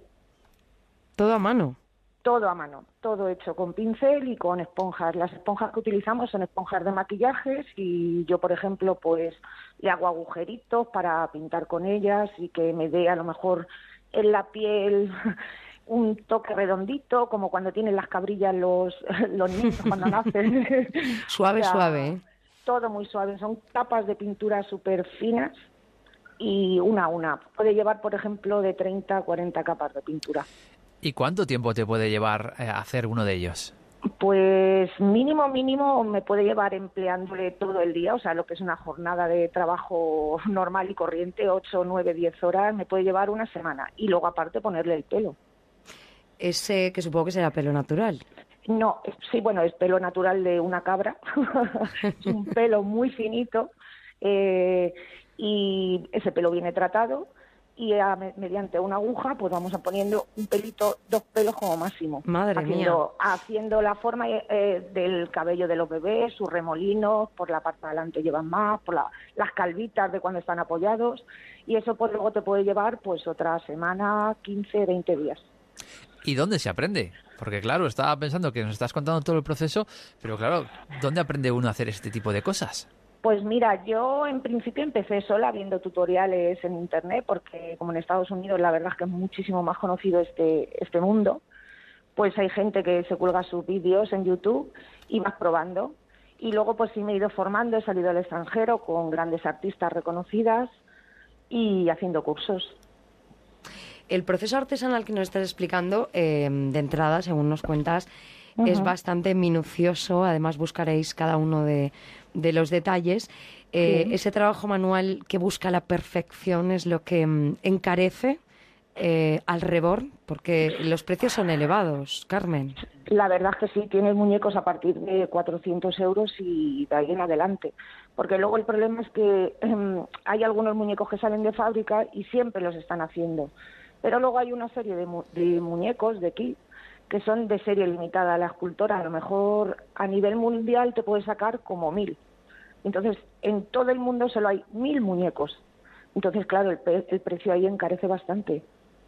¿Y qué precio tienen las series limitadas de los Reborn? Pues depende, ahí ya lo puedes encontrar un buen trabajo hecho desde 1000, 1200. Yo he visto en eBay, porque además se suelen subastar en eBay, precios muy elevados, 2000, 2000 y pico euros. Porque estos, eh, estas piezas de coleccionista que nos dices que, además por el valor que tienen y el trabajo que llevan, son verdaderas piezas de coleccionista, efectivamente. sí, ¿Se venden sí. siempre a través de, de las redes, subastas, o tú, por ejemplo, vendes directamente? Yo tengo tu- directamente, yo tengo mi web y tengo mi tienda, tengo mi taller. O sea, tiendas físicas hay muy poquitas en España, o sea, se pueden contar con los dedos de las manos y siempre también a través de, de las redes sociales. ¿Y trabajas por encargo o trabajas por lo vas haciendo y te van comprando lo que haces? Sí, voy haciendo preencargo, sobre todo en épocas de reyes, de comuniones, pues ahí te van te van pidiendo los encargos y siempre se da a elegir pues el color del pelo que quiere la futura mamá de este muñeco, el color de ojos. Sí, porque habrán mamás que, eh, de- del Reborn que, bueno, pues querrán un, un perfil concreto de, Sí, de muchas- Reborn, ¿verdad? muchas quieren que se parezcan, que les recuerde cuando tenían a sus niños pequeños, o un nietecito, o una cara en particular. Y bueno, nosotros siempre nos, está claro que nos amoldamos lo que es al molde que ha hecho la escultora, pero siempre le puedes dar el toque y pues, con el color de pelo, con el color de ojo, pues a lo mejor ese bebé era más rojo al nacer. Y siempre pues se intenta buscarlo en el parecido Em, ¿Cómo son tus o quién son tus principales clientas? Porque claro, estamos hablando em, de reborn, de, un bebé reborn, de un muñeco, pero hemos dicho también que son piezas de coleccionista con muchísimo valor. Eh, yo no sé si tienes clientas de todas las edades o clientes de todas las edades, Carmen. La verdad es que tengo clientes de todo tipo. O sea, tengo coleccionistas, tengo personas que simplemente le gustan los muñecos y lo quieren para su hija y lo tienen como algo ahí para la mamá y para la niña, que la mamá lo cuida, porque claro, no son muñecos para, para niños. Pero ya te digo, como está tan de moda, pues últimamente todas las niñas quieren un bebé reborn. Tania Acevedo es de Madrid y es una de las aficionadas, una de las coleccionistas. Además, creo, Tania, buenas noches, que has empezado hace poco con esta afición, ¿verdad? Sí, sí, hace muy poquito, hace dos años que me fui a una feria de Reborn en Madrid y conocí a Carmen y me enamoré de un muñeco suyo y lo empecé. O sea, que surge a través de, este encuentro con Carmen, ¿no? La sí, sí, sí, sí, me fui a la feria y muchos que había allí me enamoré de uno, de uno suyo, y, me, lo he traído a casa y fue así, pero me fui porque exactamente por los medios y había visto una reportaje eh, y, y, casualmente recibí un folleto dizendo que havia la feria e me, me fui e me, Y como me gustaban mucho los muñecos de colección de toda la vida, me enamoré. ¿Y cuántos tienes ahora? Tengo tres. Dos de Carmen y uno de una artista brasileña. Estábamos diciendo, Tania, que bueno, esto lleva, mm, debido a todo ese trabajo artesanal que nos está explicando Carmen, pues tiene un precio determinado, hay que marcarse un presupuesto, ¿no? Sí, sí, sí, sí, por supuesto, hay que marcarse porque son caros, pero son, son, pero son muy elaborados y muy lleva mucho trabajo en sí y hay que valorarlo mucho porque las artesanas dan lo mejor de sí. Que... Y si lo ves delante, lo, lo vais a ver que son perfectos. No, desde luego, hemos visto alguna, alguna imagen y te confunden perfectamente con, con un bebé natural. En Estados Unidos, por ejemplo, em, pasear por la calle Reborns es algo natural y normal. ¿Esto tú cómo lo ves? Tania, no sé si eh, tú tienes eh, los Reborn dentro de casa expuestos, los cuidas desde allí. Eh, ¿Cómo ves tú este movimiento que en algunas partes es normal? Mí me parece normal para quien lo quiera hacer, porque muchas veces, às vezes, são até terapêuticos para a gente que são há pessoas que o, o, estão usando os bonecos incluso para terapias por problemas é, de solidão ou do que seja. A mim me parece normal por isso ou porque simplesmente a pessoa guste. Los míos lo tengo en casa, en una cunita, los tres en su cunita compartilhada y lo tengo como colección, de verdad, pero me parece normal e incluso me parece que às vezes são, são muito é, ilustrativos, educativos e ajuda, ajuda muito as pessoas que que lo necessitem a nível terapêutico e que para quem lo, lo, lo, los tiene como colección es una gozada. Esto, desde luego, es una afición que poco a poco se va extendiendo por el mundo. Eh, Carmen, ¿cuánta gente hay ahora mismo? No sé si es una cosa que esté muy extendida eh, los artesanos que se dedican a fabricar rebord en, nuestra, en nuestro país. Hombre, la verdad es que ahora es como te decía antes, a raíz de los medios de comunicación y que se ha dado aquí un poquito más a conocer, pues está viendo como un poquito de intrusismo en este mundo y la gente se piensa pues que es un poco como la mm, que una ama de casa normal y corriente que ha estado toda la vida yendo a hacer manualidades pues como que ve un filón a la hora de hacer estos muñecos y entonces ya bajan mucho las calidades y los precios y luego es cuando se llevan ahí los chascos. O sea que yo siempre aconsejo que una persona que vaya a comprarse una pieza que se informe mucho, que busque mucho el nombre del artista, los años que lleve, porque si no se pueden llevar ahí algún fracaso que otro. Sim, porque há muita diferença num reborde muito bem hecho e e uno de uma pessoa que está apenas querendo empezar por empezar. Que Hay no- mucha diferencia. Que no te vendan gato por liebre, supongo que queréis decir, ¿no? exacto. Eh, Tania, ¿tus rebords tienen todos los cuidados? Sim, sim, los cuido, lo tengo em casa mais como coleção mesmo, de verdade. Não les saco muito, pero são, co- são coleções mesmo. ¿Qué cuidados hay que tener con ellos, Carmen, al ser una cosa tan artesanal y que lleva tanto trabajo? Pues mira, lo primero, nunca sumergirlos en agua. O sea, porque como el cuerpo va relleno con guata y con unas microesferas de cristal, o sea, podrías armar la de Dios, como yo digo. Por supuesto, el pelo, el pelo es tan delicado, aunque nosotras lo injertamos y lo sellamos, pues el pelo es tan fino que se enreda igual que el de un bebé de verdad. No le puedes tirar, porque a un bebé a lo mejor le puedes arrancar unos pelitos, pero al muñeco no le va a crecer. Claro. Con lo cual, si le tiras, pues se le va a quedar la Claro, ya perenne. efectivamente. Pues luego que no le den fuentes de calor fuertes, eh, no se le pueden dar con alcohol ni echar productos agresivos encima. O sea, realmente es como si fueran los cuidados de un bebé. O sea, ya de por sí cuando lo coges, como su peso es tan real, pues ya de por sí te sale... No lo tratas como un muñeco normal. Tania, tú tienes tres en Reborn, ¿vas a realizar próximamente una nueva adquisición? ¿O ahí te plantas? No, no lo sé, no lo sé. Al principio no te tengo pensado, pero a lo mejor se ve uno, alguno y me enamoro, como me enamoré lo- de los dos de Carmen. Yo evito totalmente visitar a Carmen exactamente para no enamorarme de otro. que- Claro.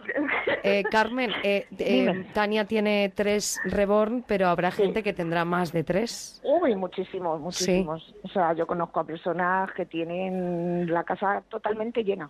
O sea, habitaciones llenas. O sea, es increíble. Una vez que te metes en este mundo, ya no puedes parar, ¿eh? Sí, es difícil salir. De hecho, yo también tengo los míos, ¿eh? En casa tenemos, yo ¿Cuántos tengo los míos.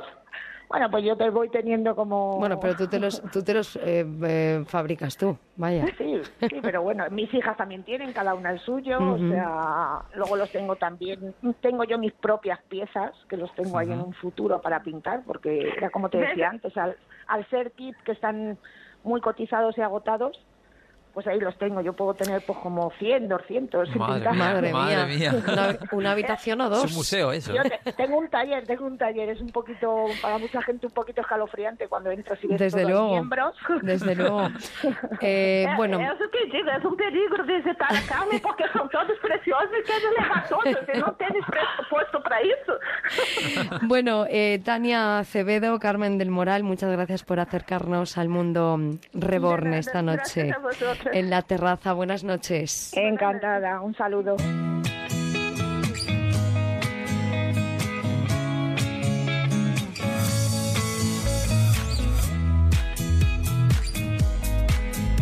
Bueno, Javi, pues como tú decías ayer, ha llegado el momento de recoger los muebles, de recoger esta terraza en definitiva y cerrar las puertas un verano más. Pues sí, bueno, no, no se os olvide nada, ¿eh? que luego si no hay que volver y hay que cogerse vacaciones, o sea que... Menudo lío si nos dejamos algo, ¿verdad?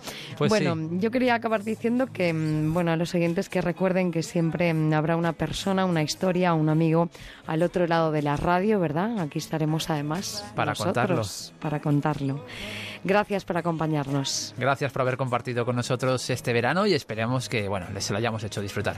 Que tengan un buen inicio de esta nueva temporada. Adiós. Chao.